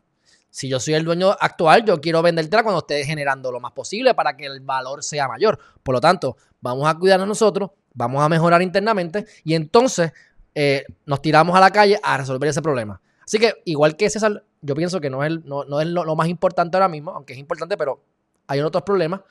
Así que, aunque no lo crean, ahí estoy de acuerdo. ¿Cree que puede fortalecerse la economía? ¿Por qué no contesto la pregunta, mi gente? Les explico por qué. Porque no sabe la respuesta. Eso precisamente. Eh, sí, cada uno de los estatus tiene ventajas, desventajas. Eh, pero en este momento, en este momento, ¿Estadidad, o independencia? En este momento, nuestra ah, mejor carta es poder utilizar los miles de millones que ya están marcados para Puerto Rico. Y, y, es la necesidad que tenemos inmediata, no lo que puede pasar en 5 o 10 años. Silvia, Verónica Camacho de Noticentro le pregunta a Eliezer Molina. Eliezer Molina, al momento usted no ha dicho qué alternativa de estatus favorece concretamente. Sin embargo, hace poco reconoció que no quiso ser parte del movimiento Victoria Ciudadana porque lo que busca ese movimiento es, y cito, administrar la colonia. Le pregunto, si usted no asume una postura sobre una alternativa de estatus concretamente, ¿no estaría usted aspirando a lo mismo, a administrar la colonia como según usted Victoria Ciudadana y como el proyecto de dignidad? Ah, ahí le dieron duro. Administrar la colonia porque es el único poder que nosotros tenemos aquí. El poder lo tiene el Congreso para cambiar cualquier tipo de estatus. Esto hay que entenderlo, es un problema económico. Puerto Rico es el lugar que más importa en toda América Latina, incluyendo América Central. Superamos a Venezuela. Le compramos a los Estados Unidos sobre 20, mil millones de dólares en productos de consumo. En adición a eso, la fuga de capitales supera los 30 mil millones de dólares. Estamos hablando de un mercado que supera los 50 mil millones de dólares. Por eso es que tenemos que entender que esto es retorno de inversión. En la medida en que Puerto Rico haga que el retorno de inversión sea inferior, entonces el Congreso se va a movilizar y va a tener dos opciones. O nos integra porque Puerto Rico comienza a producir, o entonces nos da la independencia porque ahí, en ese caso, ya no le rinde capital. El retorno de inversión no es positivo para ellos. Y eso es lo que tenemos que provocar. Si no, esto es entonces un acto de fe y vamos a estar perdiendo toda la vida discusiones como esta, viendo ¿Qué es lo que va a favorecer? Si asamblea o no asamblea, y esto es un problema económico. ¿Y usted cree que Victoria Ciudadana y Proyecto Dignidad aspiran a eso, como usted, a administrar la colonia? Aquí todo el mundo aspira a administrar la colonia. ¿Todos los partidos? Todos los partidos, porque si no fuese a administrar la colonia, entonces fuesen rutas distintas y no la electoral, porque solamente un país en el mundo ha alcanzado la independencia a través de las elecciones y fue la isla del Timor. Fuera de Timor, ninguno ha alcanzado un cambio de estatus por voluntad propia. Jerry Rodríguez le pregunta ahora a Juan. Ok, este, sí, me gustó. Em, José Vázquez, que dice por aquí, saludos a mi esposa Norma Martínez. ¿Qué pasa, Norma? Mira que José está enamorado de ti. Dale cariño esta noche, dale cariño esta noche a pobre José, que está trabajando y viendo Geriman TV. Bueno, este... Eliezer Venezuela no importa más que la cocaína de Maduro. Charito, Charito está, está Charito hoy rebelde, rebelde. Bueno, este, vamos ahora un momentito a el número 59. Vamos para, ya estamos terminando, mi gente. Aunque dice que es por la mitad, ya estamos terminando. Que hemos ocupado, nunca hemos tenido ni allanado este. ¿Por quién va a dirigirlos? ¿De quién? La realidad. Eh, moderno, de desarrollo económico, de integrarnos al mundo, un modelo democrático, donde Puerto Rico tenga amistad y cooperación con los Estados Unidos, al igual que con el resto de los países del mundo, eh, que nos permita desarrollarnos plenamente. Ahora bien, la realidad es que el 3 de noviembre usted va a estar votando por quién va a dirigir los destinos de Puerto Rico. Yo represento un partido político que nunca le ha fallado a este país. Y en los espacios políticos que hemos ocupado, nunca hemos tenido ni allanamientos, ni señalamientos de multas del Contralor Electoral, ni referidos al Departamento de Justicia. Es un partido honesto, limpio. Pero sí recuerdo, sí recuerdo que un cuatrienio, no me acuerdo en cuál, puede haber sido hace dos o tres cuatrienios atrás, los legisladores con mayores eh, que más gastaron la dieta eran los pipiolos. Ahí está. Búscala. Como institución política, con más de mil candidatos y candidatas a todos los puestos electivos. Eso es lo que está ofreciendo el Partido Independentista Puertorriqueño el 3 de noviembre. Pero sí, como parte de mi programa de gobierno, hay un proceso de descolonización con el cual tengo un compromiso inaplazable. Se puede marcar chicle y caminar al mismo tiempo. O sea que usted está diciendo vote por un administrador. Es el segundo discurso que vamos a escuchar en estas elecciones de vote por un buen administrador y lo del el independentismo lo atendemos más adelante. Lo, lo, vamos a atender en este cuadrenio. Hay que limpiar la casa, hay que poner la casa en orden. Y para eso me ofrezco al país. El que vote por mí puede ser estadista, estado librista, puede ser no afiliado. Pero va a votar por una persona que tiene un historial probado y un carácter que tiene ante el país una función pública intachable. Eso es lo que necesita Puerto Rico con un proceso de descolonización de la mano. Cristian Ramos del periódico El Vocero le pregunta a Charlie Delgado. Ok, vamos ahora rápidamente a próximo comentario. César, en el, en el minuto, la hora con 6 y hora con 7, César Vázquez dice que hay dinero, pero no hay voluntad para usarse. Y esto es uno de sus argumentos y él tiene total razón. O sea, no hemos utilizado más que el 20 o 30, 17 al 30%, dependiendo de qué fondos sean, de los que nos dieron en María, de los que nos dieron eh, por la pandemia, por el COVID-19, todas estas cosas, por alguna razón, no se utiliza, ya sea porque no saben cómo cumplir con las leyes federales, no conocen de propuestas federales, se les olvida, no les importa, no les conviene. Mira, honestamente, al final del día yo ni sé, porque la incompetencia es tanta que yo no sé si es incompetencia o es a propósito al final del día, pero la realidad del caso, mi gente, es que el dinero está, no se está utilizando. Así que ese argumento de, Mr. César Vázquez, estoy de acuerdo. En el minuto, en la hora con 8, le preguntan a Eliezer cómo fomentar los pequeños negocios. Él comenta que, es, que parte de lo que haría es flexibilizar los permisos. Y esto es un tema bien delicado porque mi comentario es el siguiente. ¿Cuántas veces nos han vendido que los permisos ya se van a recibir rápido y no se reciben rápido? Una de las razones principales es porque tú puedes a nivel central hacer esos cambios, pero esa, eso no lo aplica a los municipios autónomos. ¿Entiendes? Y si vamos a la lista de los municipios autónomos, municipios autónomos Puerto Rico, vas a ver, mira, vas a ver, por encimita, esto es por encimita.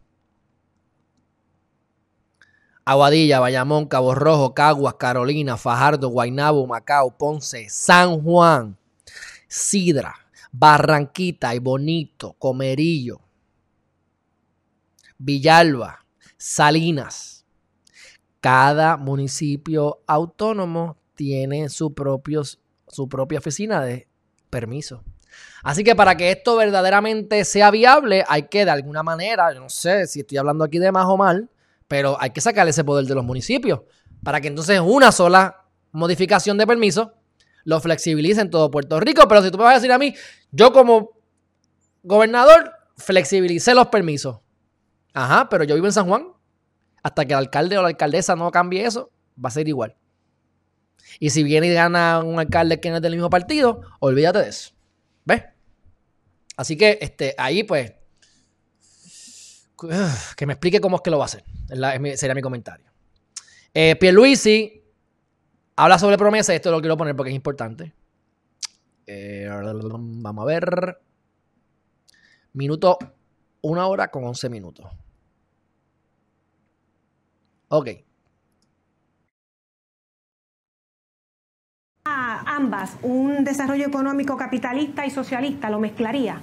Para mí lo determinante, Silvia, para quitar las etiquetas, es que el ser humano sea el sujeto de la acción económica y no el objeto de la acción económica. La razón de ser de desarrollo económico son los puertorriqueños y puertorriqueñas que trabajan día a día. Yo no hubiera estado en el Ahí que le niegan esas oportunidades. Escucha. Eh, Pedro Pierluisi.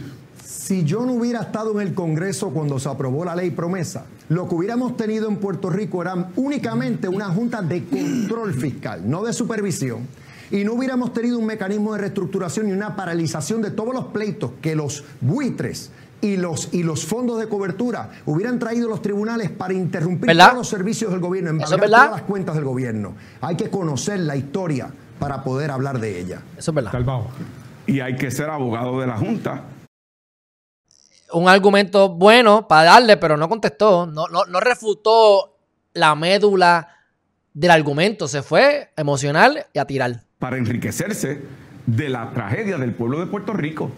O sea, ¿Qué tiene eso que ver? Esa moral cuando se para frente al país. No contestaste. Ahí, Juan. candidato aplaudir que la Junta de Control Fiscal es un triunfo. Eso es un instrumento penalizante contra los puertorriqueños. Nadie dijo que era un triunfo. Jóvenes trabajadores. Eso, lejos de ser orgullo, debería ser vergüenza. Es una vergüenza que nos ganamos esa. Ok, ok. Ven cómo esa, esa transición, eso es bien importante y es lo que hace que Pierluisi tenga la mejor capacidad de debate, yo creo que aquí de todos. Aunque Juan Dalmau lo hace muy bien. Y es porque utiliza, la, mira la, última palabra, primera palabra. Eso, lejos de ser orgullo, debería es ser una vergüenza. Es una vergüenza. Es una vergüenza. Busquen la trova, busquen la trova para que ustedes vean. Junta. Y mi, mi experiencia eh, asesorando esa junta y conociendo esa promesa es buena para Puerto Rico, porque yo me voy a poder sentar a la mesa. Yo no eso es bullshit, porque cualquiera lo puede hacer también. Él lo puede hacer y cualquiera lo puede hacer. Él, tiene la capa. Él el que se supone que está en la junta, ahí es el gobernador o gobernadora. Lo que pasa es que si tú no quieres hacerlo o no sabes hacerlo, pues lo delega. Él lo que quiere decir es que yo no lo voy a delegar, pero de la manera en que lo dice. Esa promesa es buena para Puerto Rico, porque yo me voy a poder sentar a la mesa. Yo no tengo que delegar en nadie. Por eso hay que estar. Yo no tengo que delegar en nadie. Es que nadie le tiene que delegar. Quien delega es porque quiere. La participación del gobernador en la Junta. Van a tener que deliberar conmigo. Ahora, escuchen la voz de él. La forma en que él habla se expresa. Ha mejorado muchísimo. O sea, me gusta la voz. No el candidato. O sea, no lo que representa el candidato, porque yo creo que está muy preparado para ser gobernador. O sea, está preparado para ser gobernador. Pero tiene una. Por primera vez, puedo decir que le me gusta la voz. No tendré voto, pero voy a tener voz y voy a plantear todo lo que tenga que plantear por ti y los tuyos. mira, Alma, mira, Alma. Charlie Delgado del Partido Popular Democrático. La ¿Le contestó bien? Juan, sorry. Charlie Delgado, la autoridad. Ok, próxima parte que me interesó. Minuto 1.18. Vamos a hablar, son tres minutos intensos aquí. Vamos a verlo. Ya estamos acabando señor Pierluisi al gobierno de Alejandro García Padilla. Consecuencias para los responsables. No, Delgado, Delgado. claro que sí. Ha mencionado en dos ocasiones, señor Pierluisi, al gobierno de Alejandro García Padilla. Esto es verdad también. El gobierno de Alejandro García Padilla verdad? recibió la quiebra del país. Recibió la quiebra. El gobierno que Pedro Pierluisi estuvo junto a Fortuño, gastaron en cuatro años, tomando prestado 17 mil millones de dólares y tuvieron disponibles 7 mil millones de fondos ARRA, más un presupuesto del país de 10 mil millones. Destrozaron la economía de este país, tomaron prestados a tiempo corto, que entonces cayó en la época de Alejandro García Ahí va. Mira, que, mira esto. Ok, deja primero. Juvencio dice, Pierluisi preparado después de tantos intentos. Pues mira, lo que pasa es que obviamente pues, a Juvencio no le gusta a Pierluisi. Eh, la realidad del caso, eh, Juvencio, es que ustedes saben ya mi postura. Ustedes saben cómo yo aquí le he dado de arroyo y de masa. Y he dicho en sin número de ocasiones, incluyendo hoy, que desde que él decidió o trató o quiso coger a Puerto Rico como un golpe de Estado y ser gobernador ilícitamente, él sabiéndolo, porque él es muy buen abogado y sabe muy bien la ley, pues ya conmigo pues, perdió ese, ese voto, ¿verdad? Pero, hey, Juvencio, le está metiendo. Pues, dentro de toda la caca que tiene, tiene que defenderse. Y acuérdate que ha perdido, pero él perdió internamente en el partido. Fue la primaria la que perdió, no la gobernación. Acumularse hasta llegar a un, a un monto insostenible desde el año 2000. ¿Por qué dice eso? Aparte de que también es cierto, ambos argumentos son ciertos. Era Sila quien estaba ahí. Sila fue, Sila fue nefasto para la economía. Las deudas que menciona Delgado era realmente refinanciamiento de deudas ya contraídas. Es verdad en parte. La Junta ya fue al tribunal a declarar ilegal 6 mil millones de deuda por ser inconstitucional. Y hay que auditar la deuda y la debe auditar el Contralor de Puerto Rico. Precisamente por eso hay que auditar la deuda, por los ¿Viste? Auditar la deuda y empieza precisamente por eso, están bailando, me gusta, así que hay que debatirlo con elegancia. Queteo por la corrupción y por todo lo que este gobierno ha estado haciendo. Mire, Alejandro García Padilla dejó una ley para que se... Aquí los clavos duros, chequéanse. Investigase y se... No me consta que esto es cierto, pero debería serlo. Independientemente, aquí los paso por la piedra. Hasta las últimas consecuencias con esta deuda del país. Para que se auditara.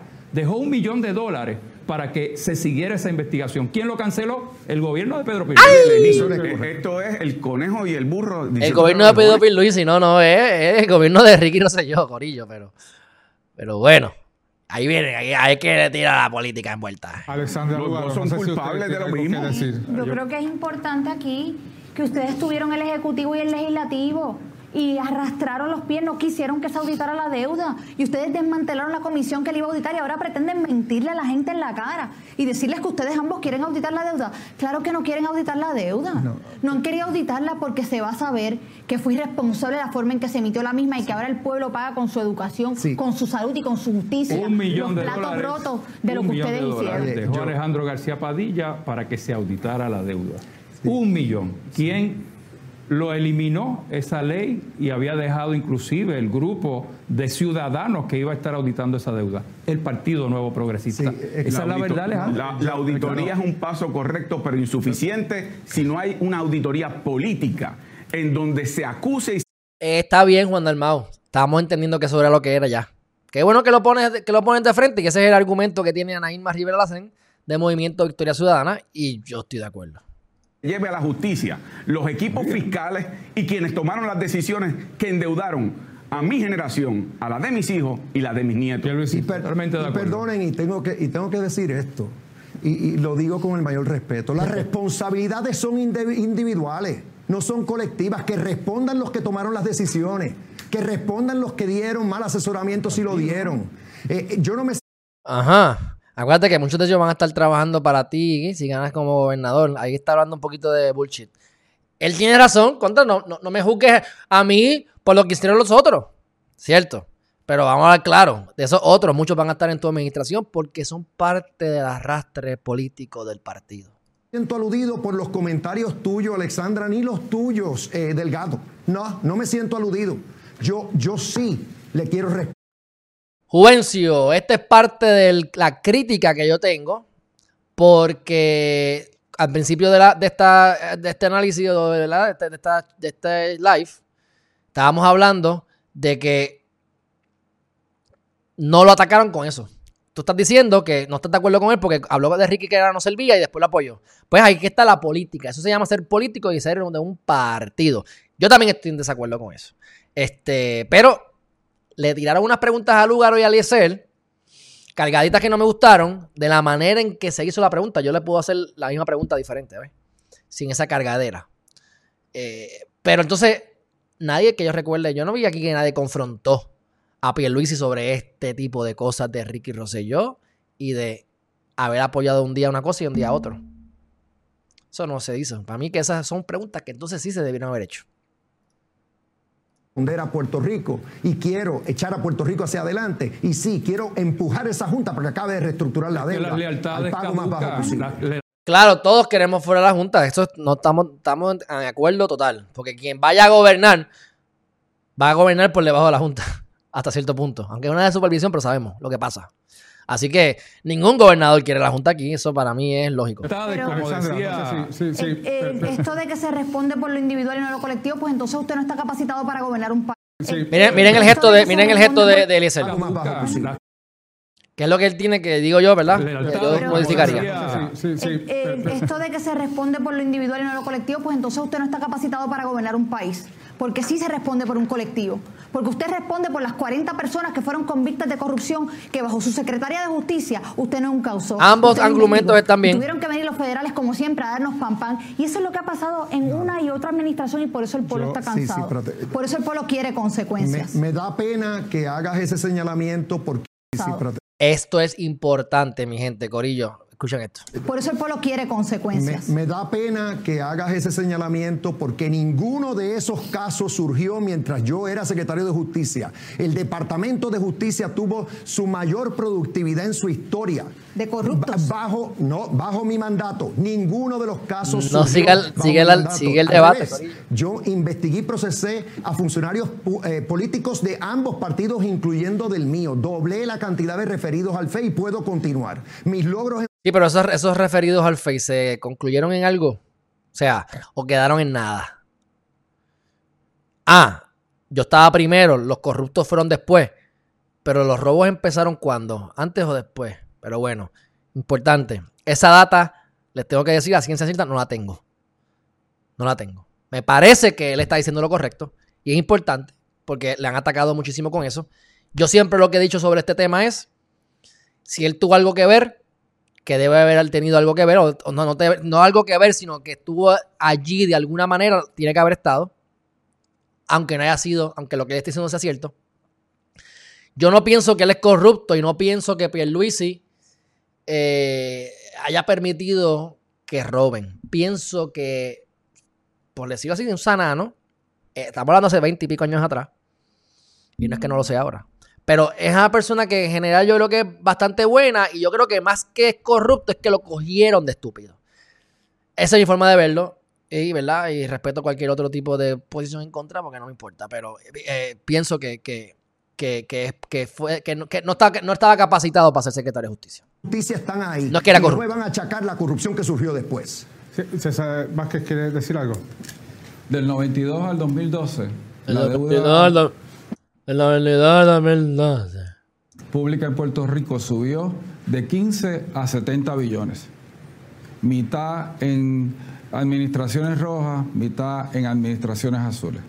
La deuda está auditada. Casualmente le ponen a él la parte azul, si se fijan, le están atacando como que él es PNP o es estadista, que lo es, supuestamente, mira, es azulito, casualidad. Hay un informe de Cobre Anquín donde se establece paso por paso, año por año, ¿Cómo, ¿Cómo fue que creció la deuda? Lo que hay que hacer es adjudicar responsabilidades.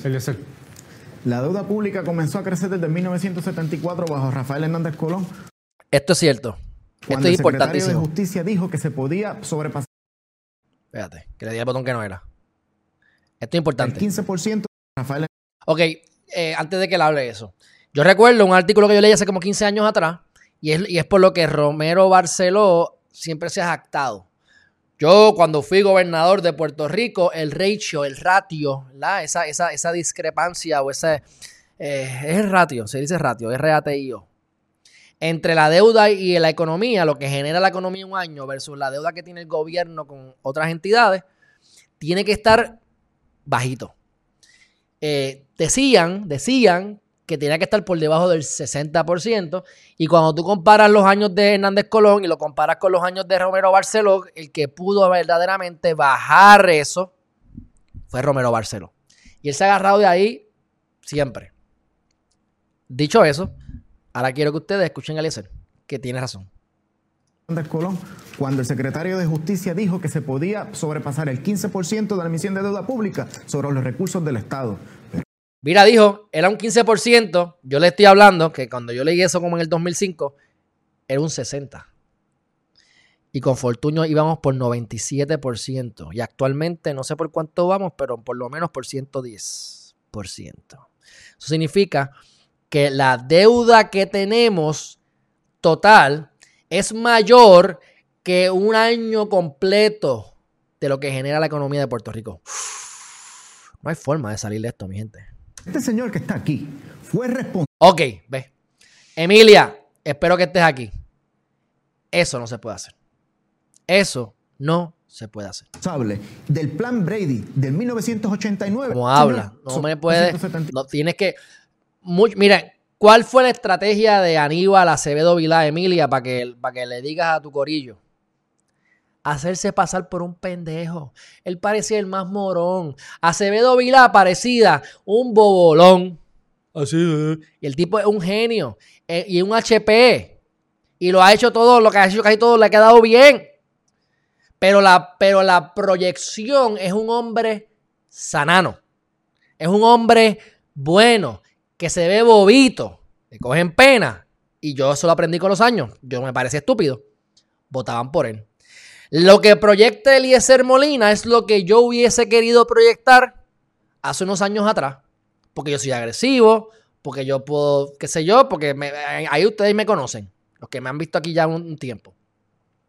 Pero yo me puedo llevar a dos o tres. Ah, ese es mi gallo, como dicen, ese es mi gallo. Sí, pero toda esta otra gente que vota y todos los conservadores y la gente que habla más pausada y la gente que está buscando a alguien que no se vaya por las emociones y meta las patas, pues esos votos los puede perder para no ser, ¿verdad? Para no decir que los perdió. Así que es importante que siempre tengamos en mente que aunque yo represento mi ideal o lo que yo represente, lo que sea que represente, yo necesito de todos los votantes, a diferencia de Pierluisi, que su enfoque es salgan partidos minoritarios, réstenle votos a los populares, que yo me enfoco en mi base. Por eso es que sigue con el estatus, con la unión permanente, porque es lo que la mayor parte de la gente que vota por él piensa.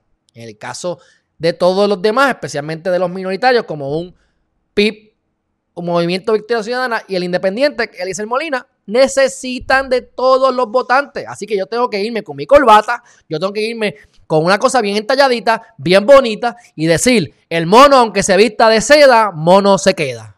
Y ya, y sigues para adelante. Pero entonces irte a lo personalista, aunque tenga justificación, no me malinterpreten, es algo que a mi juicio debe mejorar. Pero mira, de emergencia para ayer. Cuatro bajo Rafael Hernández Colón, cuando el secretario de Justicia dijo que se podía sobrepasar el 15% de la emisión de deuda pública sobre los recursos del Estado. Pero este señor que está aquí, fue responsable del plan Brady del 1989, que fue lo que aplicaron con Luis Fortuño cuando hicieron la titularización de la deuda y traspasaron los títulos de la deuda a nuestras cooperativas, a nuestros pensionados. Ok, mi crítica aquí es esa data de dónde la sacaste. De la boca para afuera un mamén. Y lo digo no porque le crea o porque no le crea, es porque si yo fuera él, yo hubiese querido tener más base. O sea, y ahorita se le vira la tortilla por no tener la fuente. Para pagarle a la banca el capital financiero. Y por eso es que no quieren auditar la deuda. Esas personas que... Ah, y mi argumento ahí, ellos no quieren auditar la deuda por eso y mil cosas más. No es solamente por eso. Hay 500 razones por las que no quieren auditar la deuda. Fueron asesoradas que compraron los bonos en el mercado secundario. Su esposa tuvo que ver algo con... Ah. Su ex esposa. Es lo más mínimo, Eliezer. Y entonces, ¿cómo te argumentas eso? En lo más mínimo, Eliezer. Mira cómo él dice, me da mucha pena. En lo más mínimo, Eliezer. ¿Sabes? Candidez. No, estás equivocado. Me da mucha pena que me trates así. O sea, él está aquí.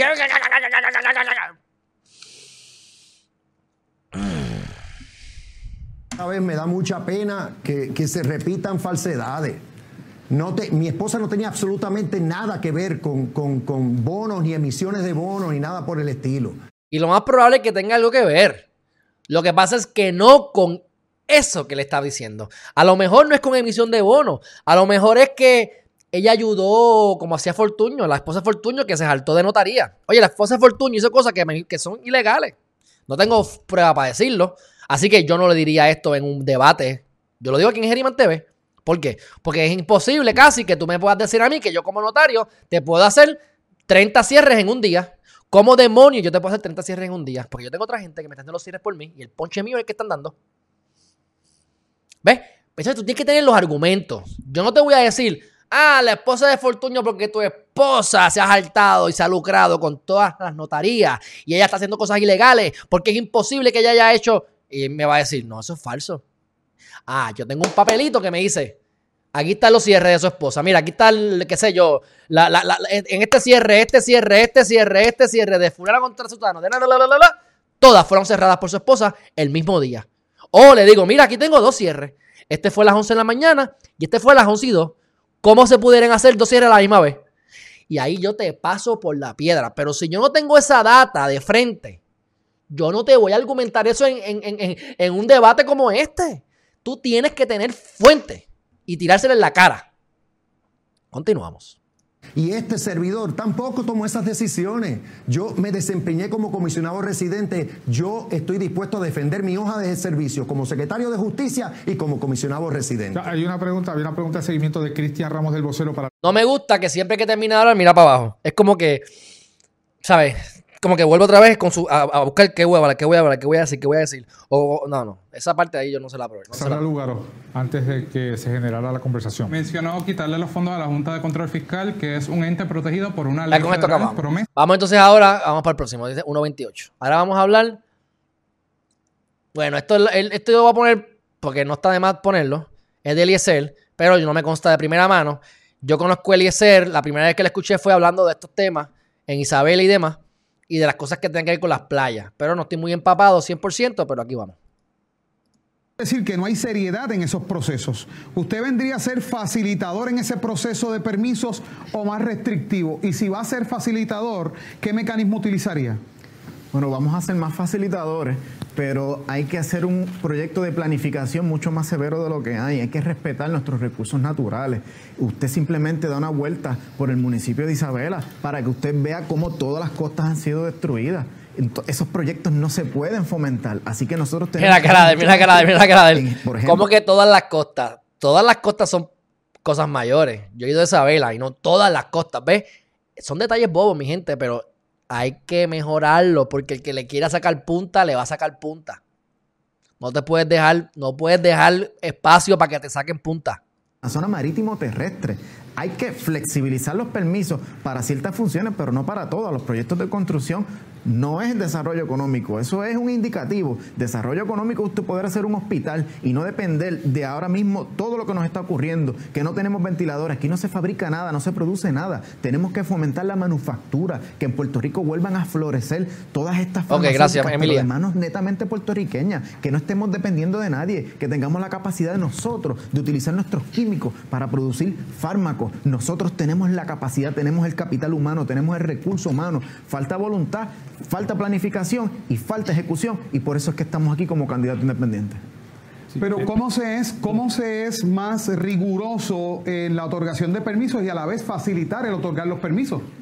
Para eso es que estamos estableciendo una oficina donde se va a medir la ejecución y el cumplimiento para verificar que cada una de todas estas agencias cumplan y los jefes No sé si eso va a ser viable o no, pero fíjate, en la ejecución, no en la administración, es en la ejecución.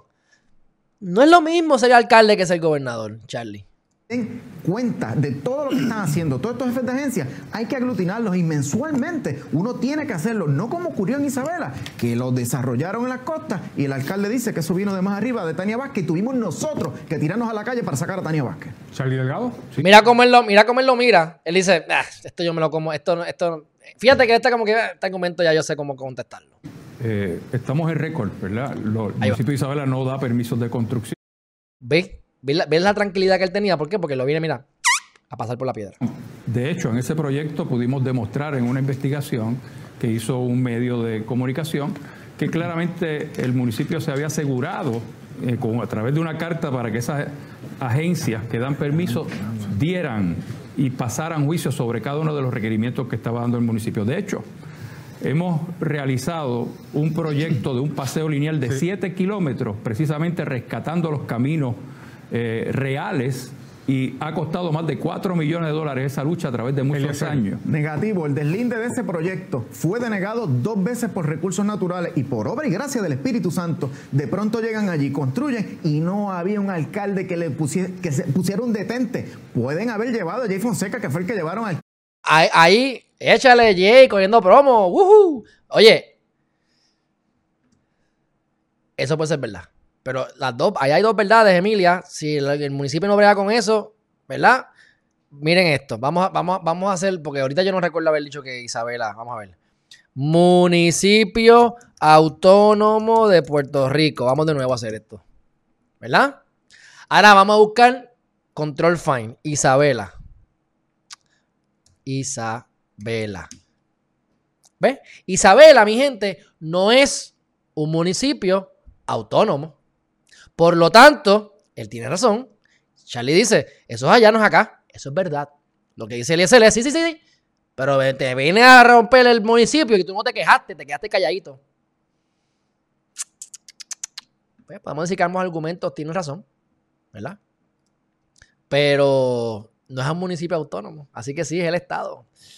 Por eso es que cuando vas a atacar, ataca midiendo hasta, mira, el tono de voz, las palabras que estás utilizando, porque esa palabra mal puesta se, ut- se utilizará en tu contra para derrotarte el argumento, aunque tengas razón.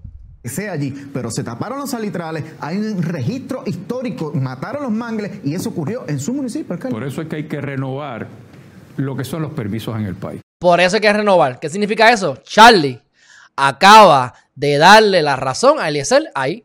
Miren. Y eso ocurrió en su municipio, alcalde. Por eso es que hay que renovar lo que son los permisos en el país. La OSPE no responde a los municipios y no responde. De hecho, yo llevo 20 años tratando de terminar el plan de utilización de terrenos de Isabela. No lo he podido hacer porque ha sido una lucha, una lucha consistente con cada gobierno para poder lograr ese objetivo. Salgo del municipio y lamentablemente no lo pude conseguir ¿Qué es lo que está diciendo? Mira, no tiene que ver conmigo. por la resistencia. Falta de, voluntad, falta de voluntad y está ahí la evidencia que hasta el propio Anaudi se le notificó de ese proyecto una y otra Bueno, ahí tiene fact. Esperemos que lo pueda sustentar. Pero si eso es verdad, ahí por lo menos está siendo específico en algo. A Naudi le llegó el- la información de que estaban empezando a hacer los permisos para que él pudiera, ¿verdad?, videar y ganarse eso. Lo mismo, igual en el Muelle de Azúcar en Isabela, donde tenemos a aportadores de Pedro Pierluisi. ¿Y qué hicieron? Sin permiso de construcción. Allí no hay permiso, ni siquiera hay recursos naturales. Y se han apropiado, han destruido la Cueva Golondrina. Y ahora mismo tenemos una infraestructura allí amenazando todas nuestras costas. Y no hay voluntad. Y por eso nosotros estamos aquí para acabar con toda esa corrupción. Pierluisi.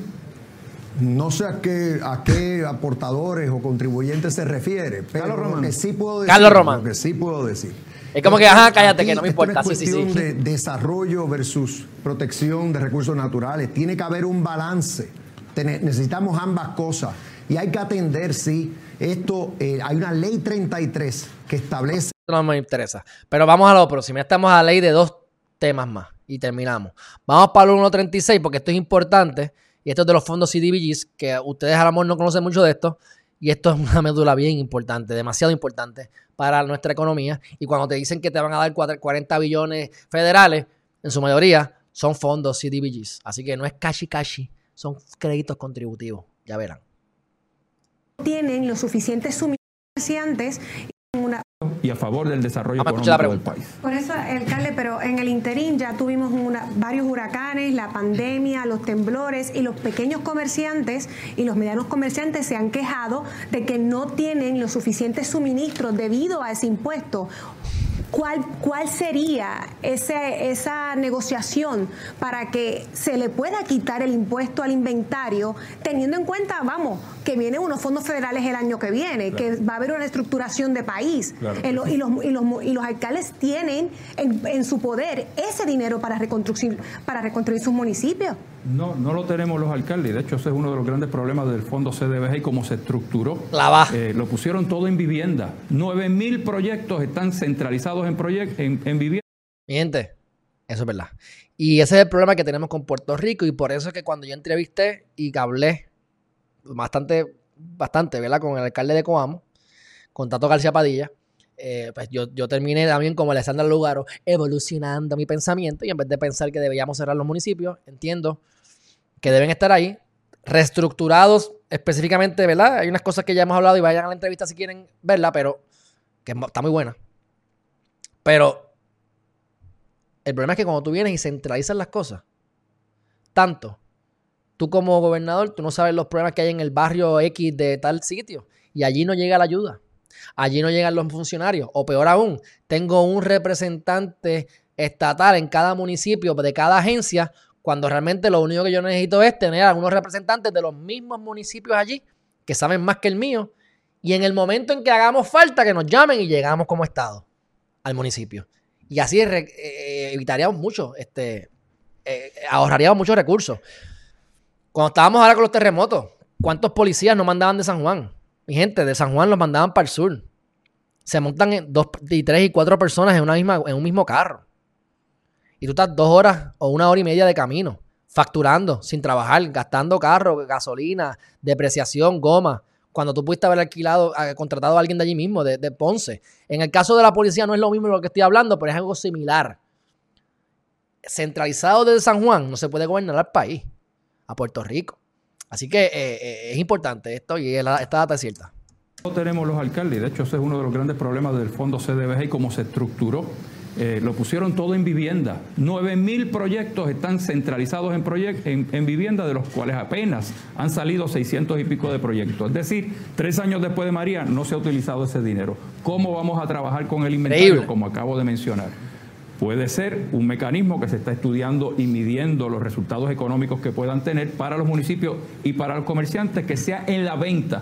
Tengo el inventario, hago la venta. En... Ok, eso de tener un impuesto del inventario es una barra basada, hay que eliminarlo, eso es un robo del gobierno, estamos en una isla, hace falta que tengamos inventario porque no tenemos más que montarnos en un bote y tener que salir del país y, tener eh, unos costos más altos, pues está brutal que te vengan a cobrar por el inventario, tenerlo allí, y si se pasa de una fecha, tienes que volverlo a pagar, pues por eso es que cuando vamos a los lugares a comprar, nos dicen, aquí ah, lo mandamos a pedir y llega en una semana. No lo tienen en inventario como antes. ¿Por qué? Porque les sale tan caro que en muchas ocasiones, si no venden el producto, terminan pagando doble impuesto sin haber vendido el producto. No tiene sentido. Hay que. Yo, yo fomentaría en que hubiese inventario. Porque estamos en una isla. Pero aquí somos animales, aquí es al revés, aquí vamos a, a doble tributación. Como es una isla y tenemos que tener inventario para poder funcionar, vamos a aprovecharnos de eso y vamos a clavar a los, comerciantes para poderles, para poderles cobrar impuestos adelante y si se puede por letra también. Si pasa el tiempo y sin haberse vendido, creo que es un año fiscal. ¿Ah? Es una barbaridad. Pues lo quiere quitar. Está bien, todos deberían lo quitar. Te aseguro que los candidatos todos van a estar consonos con esto porque se sabe, ya se dieron cuenta que yo creo que ya lo sabían, pero así somos, de que el, el, IVA no, no, no, el, perdóname, el impuesto al inventario no debe ser así. Es lo que está diciendo es, vamos a cobrar una sola vez. Eso es mejor que lo que tenemos, pero deberíamos eliminarlo. Sobre los fondos CDBGs, los CDBGs, lo que los Community Block Grants, lo que les puedo decir es que cuando hace un año en, en vivienda no habían llegado los fondos, que sabes que no llegaron con lo de Tron, que se tardaron y se tardaron y se siguen tardando, ya habían 9000 unidades de proyectos. No sé cuántos proyectos eran, pero habían 9000 unidades en total. A los que le habían ya aprobado los fondos CDBGs y habían aprobado de más. Por ejemplo, me aprobaron 5 pesos de PAS CDBGs, aprobé 7. Estos 2 pesos por encima están en hold, están esperando. Cuando llegaran los nuevos fondos, de ahí se iban a utilizar esos 2 pesos que en este caso son 9.000 unidades, un montón. Otro problema es que para tú conseguir esos contratos, es difícil conseguirlos legítimamente. Es, es difícil, es difícil yo poder, este, bueno, es una barbaridad, mi gente, ¿sabes? Es, una barbaridad, pero vamos, vamos, vamos, a, vamos a seguirlo porque si no, No acabamos. Pero es importante que ustedes sepan que cuando van a aprobar los fondos CDBGs, si te aprueban 40 mil 40 mil millones, lo que nos va a llegar es una renta más barata. Los viejitos, en vez de pagar 800 pesos, van a pagar 300. Pero se puede, tú puedes ir preso con una facilidad gigantesca en estos negocios. A mí me gustan estos negocios, pero por eso conozco y hay que tener mucho cuidado, porque usualmente es el quid pro quo. Tú me rascas, yo te rasco. Si yo quiero el contrato, ustedes saben qué pasó con Keller y con todas estas cuestiones de la subasta, que ya los, los que van a la subasta ya tienen el contacto y desde adentro los están ayudando para que se lleven el contrato. Entonces, tú quieres ser honesto y pues tienes que ser, tienes que darte más duro. Y, es, un, es, bien cuesta arriba, por eso es que mayormente uno quiere bregar con fondos privados y no con los CDBGs.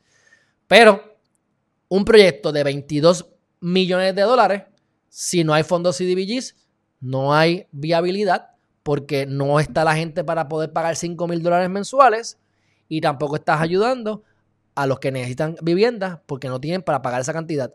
Así que para poder hacer algo nuevo que sea accesible a la clase baja, tienes que pasar por los procesos federales, coges los CDBGs y a lo mejor, en vez de pagar 5 mil dólares mensuales, solamente vas a pagar 343 dólares porque toda la otra diferencia la vas a obtener a través de créditos contributivos. ¿Y cómo yo hago dinero con el crédito contributivo? Pues de esta manera yo tengo un millón de dólares en créditos y yo voy a buscar personas que tengan que pagar impuestos federales o estatales, dependiendo del programa, en este caso son federales. Así que vamos a decir que yo consigo a esta persona que tiene que pagar un millón de dólares en impuestos federales, pues yo le vendo ese voucher por un 10% de descuento. Por lo tanto, él va a cancelar o a cumplir con su deuda de un millón de dólares pagando 900 mil, se ahorró 100 mil pesos. Y en el caso mío, que soy el que tengo el CDBG, perdí o dejé de ganar ese 100 mil dólares, pero yo convertí de la nada, de un papel, saqué 900 mil. Y ese dinero lo utilizo entonces para continuar la construcción. Por lo tanto, un proyecto de 22 millones o un proyecto, vamos a hacer más, más fácil, un proyecto de, de 3 millones de pesos, que es bien poquito, eso es un invento, vas a tener que pagar 200 mil pesos. Y con 200 mil pesos todo lo demás lo vas a tener con los créditos, ¿ves? Revendiéndolo. Y hay gente que se dedica a eso. Entonces ellos vienen y se quedan con un 3%, por ejemplo. Le venden a 10% de descuento, cogen su 3% y le llega al, al, que tenía ese crédito contributivo, le llega un 87%, o sea, 87 centavos de cada dólar. Y con eso es que pueden hacer viable el proyecto. Pero cuesta arriba. Y créanme que ahí, por ahí yo voy en algún momento, eso es parte de mis metas de la vida y espero hacerlo antes de los 40. En ese punto de venta es que se hace la aportación al cliente. La próxima pregunta va para la candidata Alexandra Lúgaro, la hace Jerry Rodríguez de Notiuno. Alexandra Lúgaro, Puerto Rico no tiene los recursos económicos para, por ejemplo, eh, construir obras de infraestructura sin coger dinero prestado.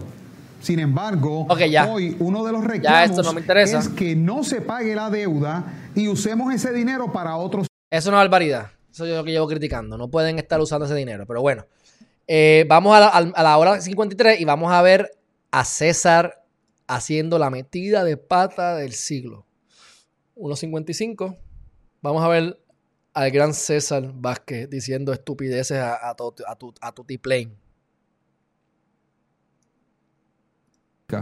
Las muertes han eh, fluctuado entre 12, 13 hasta 30 eh, mujeres al año. Una es demasiado. Pero el problema en Puerto Rico no es tanto una ideología, el problema, el problema en Puerto Rico es el manejo de los conflictos, el uso de la violencia para resolver los problemas en los conflictos. Importante, en los últimos 10 años aquí han muerto 7 mil hombres jóvenes. Y eso no es issue.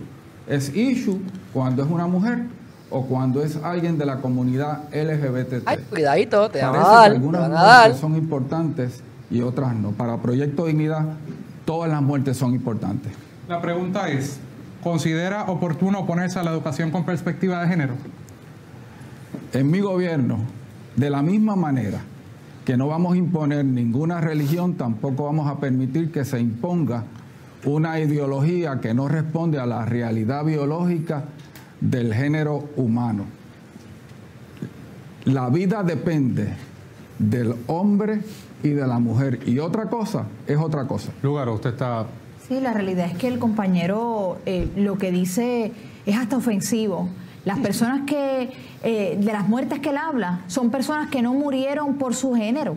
Aquí estamos hablando de que las pasadas 24 horas dos mujeres fueron asesinadas por el hecho de ser mujeres. Aquí estamos hablando de que la perspectiva de género es la herramienta más poderosa para acabar con esa desigualdad y que nosotros por prejuicio, por, por no conocer adecuadamente unos conceptos y por tergiversarlos, estamos privando a las mujeres de la única herramienta que pueda salvarlo. Yo creo que eso... Ay, carajo. Que, yo que no. licenciado Dalmau- Pero tiene razón ella ahí. Que es ofensivo, puede ser ofensivo y que por falta de conocimiento, eso es importante. Espérate, caramba, se me fue. Él habla son personas que no murieron por su género. Aquí estamos hablando de que las pasadas 24 horas dos mujeres fueron asesinadas por el hecho de ser mujeres. Aquí estamos hablando de que la perspectiva de género es la herramienta más poderosa para acabar con esa desigualdad y que nosotros por prejuicio, por, por no conocer adecuadamente unos conceptos y por tergiversarlos, estamos privando a las mujeres de la única herramienta que pueda salvarlo. Yo creo que eso tiene que estar en nuestros currículos escolares. Jaque. La perspectiva de género es una ideología que plantea que no existe diferencia fundamental entre el hombre y la mujer más allá de su biología, que no existe ningún comportamiento sexual normal. Ideología se refiere, en un sentido general, a un sistema de ideas políticas. Si yo creo en que no hay que ser hombre y mujer o que se pueden casar la gente homosexual o lo que sea, eso es una ideología política. Porque ideología tiene que ver con tus creencias políticas. ¿Ah? Me parece que deben ir al diccionario, al que les dé la gana, y buscar lo que es perspectiva de género, que tienen cierta razón en lo que dicen cuando dicen de que tú no tienes que ser hombre o mujer. O sea, parte de lo que dice la perspectiva de género, según yo tengo entendido y según he buscado, ¿verdad? No soy el más experto en el tema, pero les digo aquí cómo lo veo. Eh, una de las cosas que yo pudiese estar medio mm, con la perspectiva de género, de las pocas cosas, es eso. Ah, yo soy, yo, yo soy nene, o sea, yo tengo pipí, pero yo me siento nena y soy nena a los tres años de edad. Venga, deja que crezca, deja que crezca y que decida, pero no es como que, mira aquí tú que quieres ser nene o nene. Ah, pues yo quiero ser nene. Pues, ah, pues vamos entonces a ponerle cosas de nene. No, porque eso es parte de lo que es la perspectiva de género. Que el rosita no es de nena, ni el azul es de nene. Es que hay una diversidad y hay ciertas cosas que tenemos que saber. Porque no hay un negrito, que esto no tiene que con, con esto, pero es negro, no es negrito. ¿Sabes? Ah, porque es mujer, tiene que fregar. Chacho, pues aquí yo soy la- una, una senda mujer, porque mira que yo he fregado en mi vida, chacho. Pero bueno. Y natural porque todos son aprendidos y que cada niño o cada niña tiene el derecho a crear sus Esa aquí viene la diferencia entre eh, el, el homosexual nace o se hace. Y yo, no sé, pero yo le he preguntado a gente homosexual y ellos mismos me han dicho que de las dos. Cuando yo hablo con gente homosexual que son sensatos, que hay esa química, que yo sé que le puedo preguntar lo que sea y te contestan, y que ellos están hablando como lo sienten, en su mayoría, lo que me han dicho es que es de las dos. Y yo pues, no sé qué decirle. Yo pienso lo mismo, porque es por lógica, pero que tú naciste así, o sea que... ¿Y qué pasó con esa persona que se casó, tuvo cuatro hijos y después terminó con un macho a los 55 años? ¿Era gay desde el principio? Mira. Hey. Por ahí está Matías haciendo escante, hombre.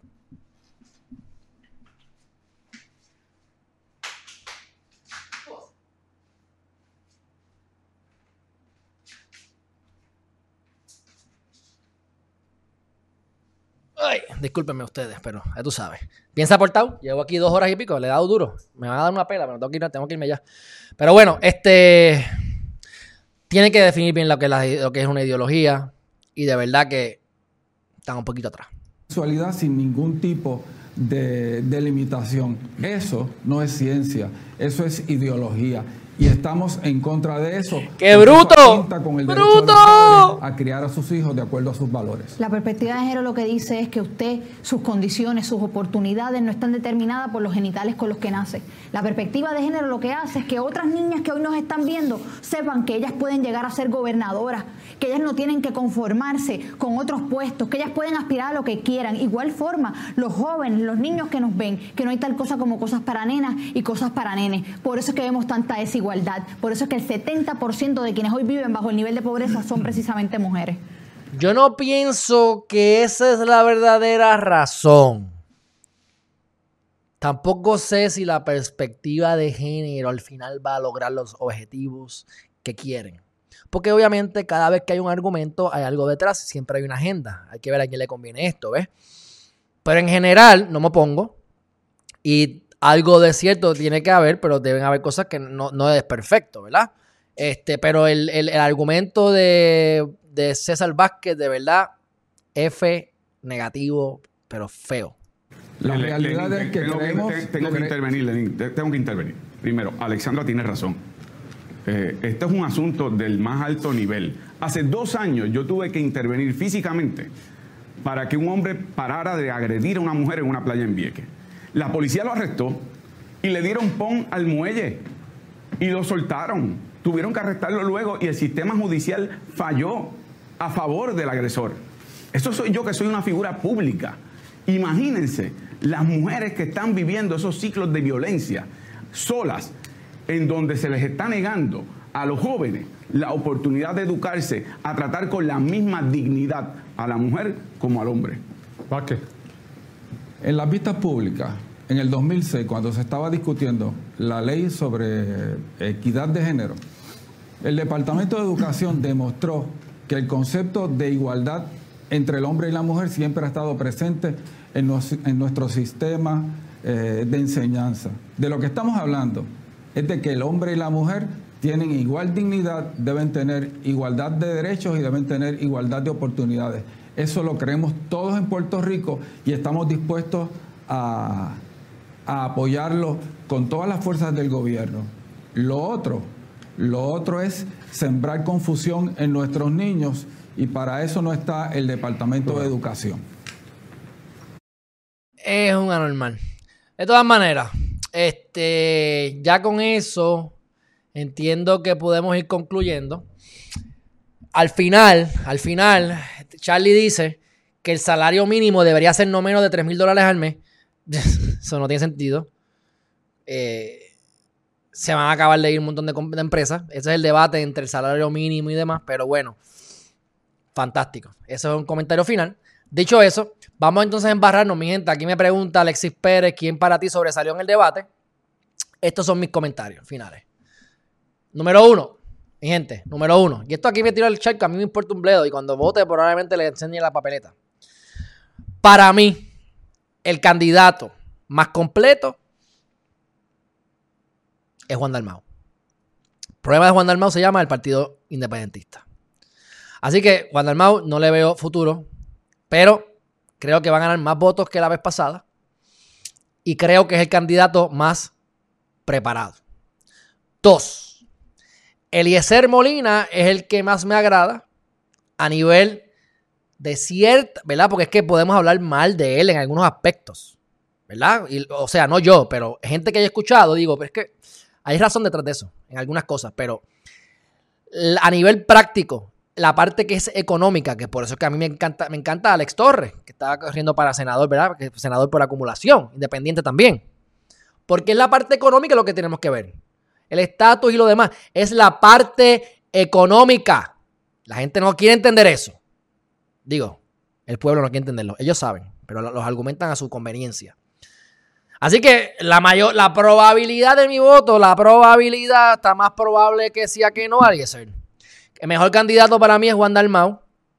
El mejor que debatió, mayor preparación en debate, es Pierre Luisi. Y Charlie se expresa bien y si yo fuera Eliezer Molina, yo estudiaría la manera de Charlie hablar y también la de Juan Dalmau, vamos. Porque pueden proyectarse sin esa agresividad, sin ese coraje y poder entonces llevar un punto. Alexandra Lúgaro no creo que va a sacar más votos de lo que sacó la vez pasada. Creo que no fue de las ganadoras, en parte porque las preguntas que le hicieron no la ayudaron. Eh, me parece que, que le tiraron a matar y no creo que en algunos aspectos contestó como debió haber contestado. Miren quién está aquí, la bestia esta, que ya ustedes hace tiempo no la ven. Mira para allá. Esto es el animalito. Que estaba durmiendo ahí, yo diciendo que estaba chavando. Entonces, entonces, este, ya, ¿quién más falta? César, vamos a mencionar a César. César va a coger tres votos. El voto de él, el de la esposa y el de la senadora por acumulación. Si llega a medio por ciento es mucho. Vamos a ponerlo así. Si llega a un por ciento es un milagro de Dios. ¿Ah? Los argumentos comunes, los argumentos comunes son, si tú no quieres que el partido PNP gane, tú tienes que votar por los populares. Eso, mi gente, hasta ahora ha sido la verdad. Ha sido los resultados. Cuando hay más partidos minoritarios, es más probable que gane el PNP. Dicho eso, yo soy el partidario y les he dicho, Voten como ustedes quieran y por quien ustedes quieran siempre que se eduquen. Pero mi gente, olvídense de las estadísticas a nivel de, de que si yo voto por, por Lugaro va a ganar Pierluisi o si voto por Ilesel va a ganar Pierluisi. Que gane quien tenga que ganar. Vote por lo que usted entiende que es lo correcto. Hay una aplicación que, me, que mandé a que me dieran el nombre que me pareció súper interesante y es algo que se debería hacer aquí en Puerto Rico. Y es que hay una aplicación que coge en Estados Unidos a los diferentes legisladores, senadores y demás, y gobernantes. Y entonces te ponen los resultados o sus posturas de, de los policies, las posturas que tienen sobre esta ley, voto en favor o voto en contra. Y tú puedes tener tu perfil y comparar cuál es el porcentaje de compatibilidad entre ese político y tú. Porque es lo que yo digo. Para darle el ejemplo clásico, voy a votar por Obama porque era negro. Y yo soy negro y porque es negro voto por él. Está bien. Que sea negro y tú quieras que el negro gane es parte del argumento y el parte del análisis. Pero no es que sea esto cierto, pero y si el tipo es un corrupto, es un pillo, es un pedófilo, le va a dar las nalgas al mundo y va a destruir Estados Unidos, porque es negro, ¿voy a permitir que haga eso? No, hay que conocer holísticamente todo.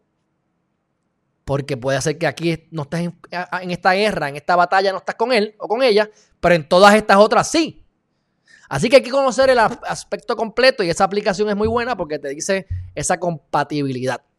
Así que te puede caer mal la persona, pero si la persona vota por igual que tú en todo, pues vota por esa persona porque está, está, promocionando las ideas que tú tienes o que tú quieres que prosperen, aunque te caiga mal. Así que, dicho eso, ¿se me quedó alguien? Charlie, Alexandra, eh, Eliezer, Pierluisi, César y Juan Dalmau. La menciona a todos. Así que esos son mis argumentos, esos son mis pensamientos. Al, al final del día no importa lo que yo piense, es lo que tú pienses que es lo correcto y que actúes congruentemente con eso que tú piensas que es lo correcto. Si tú crees que algo está correcto, hazlo, no hagas lo opuesto.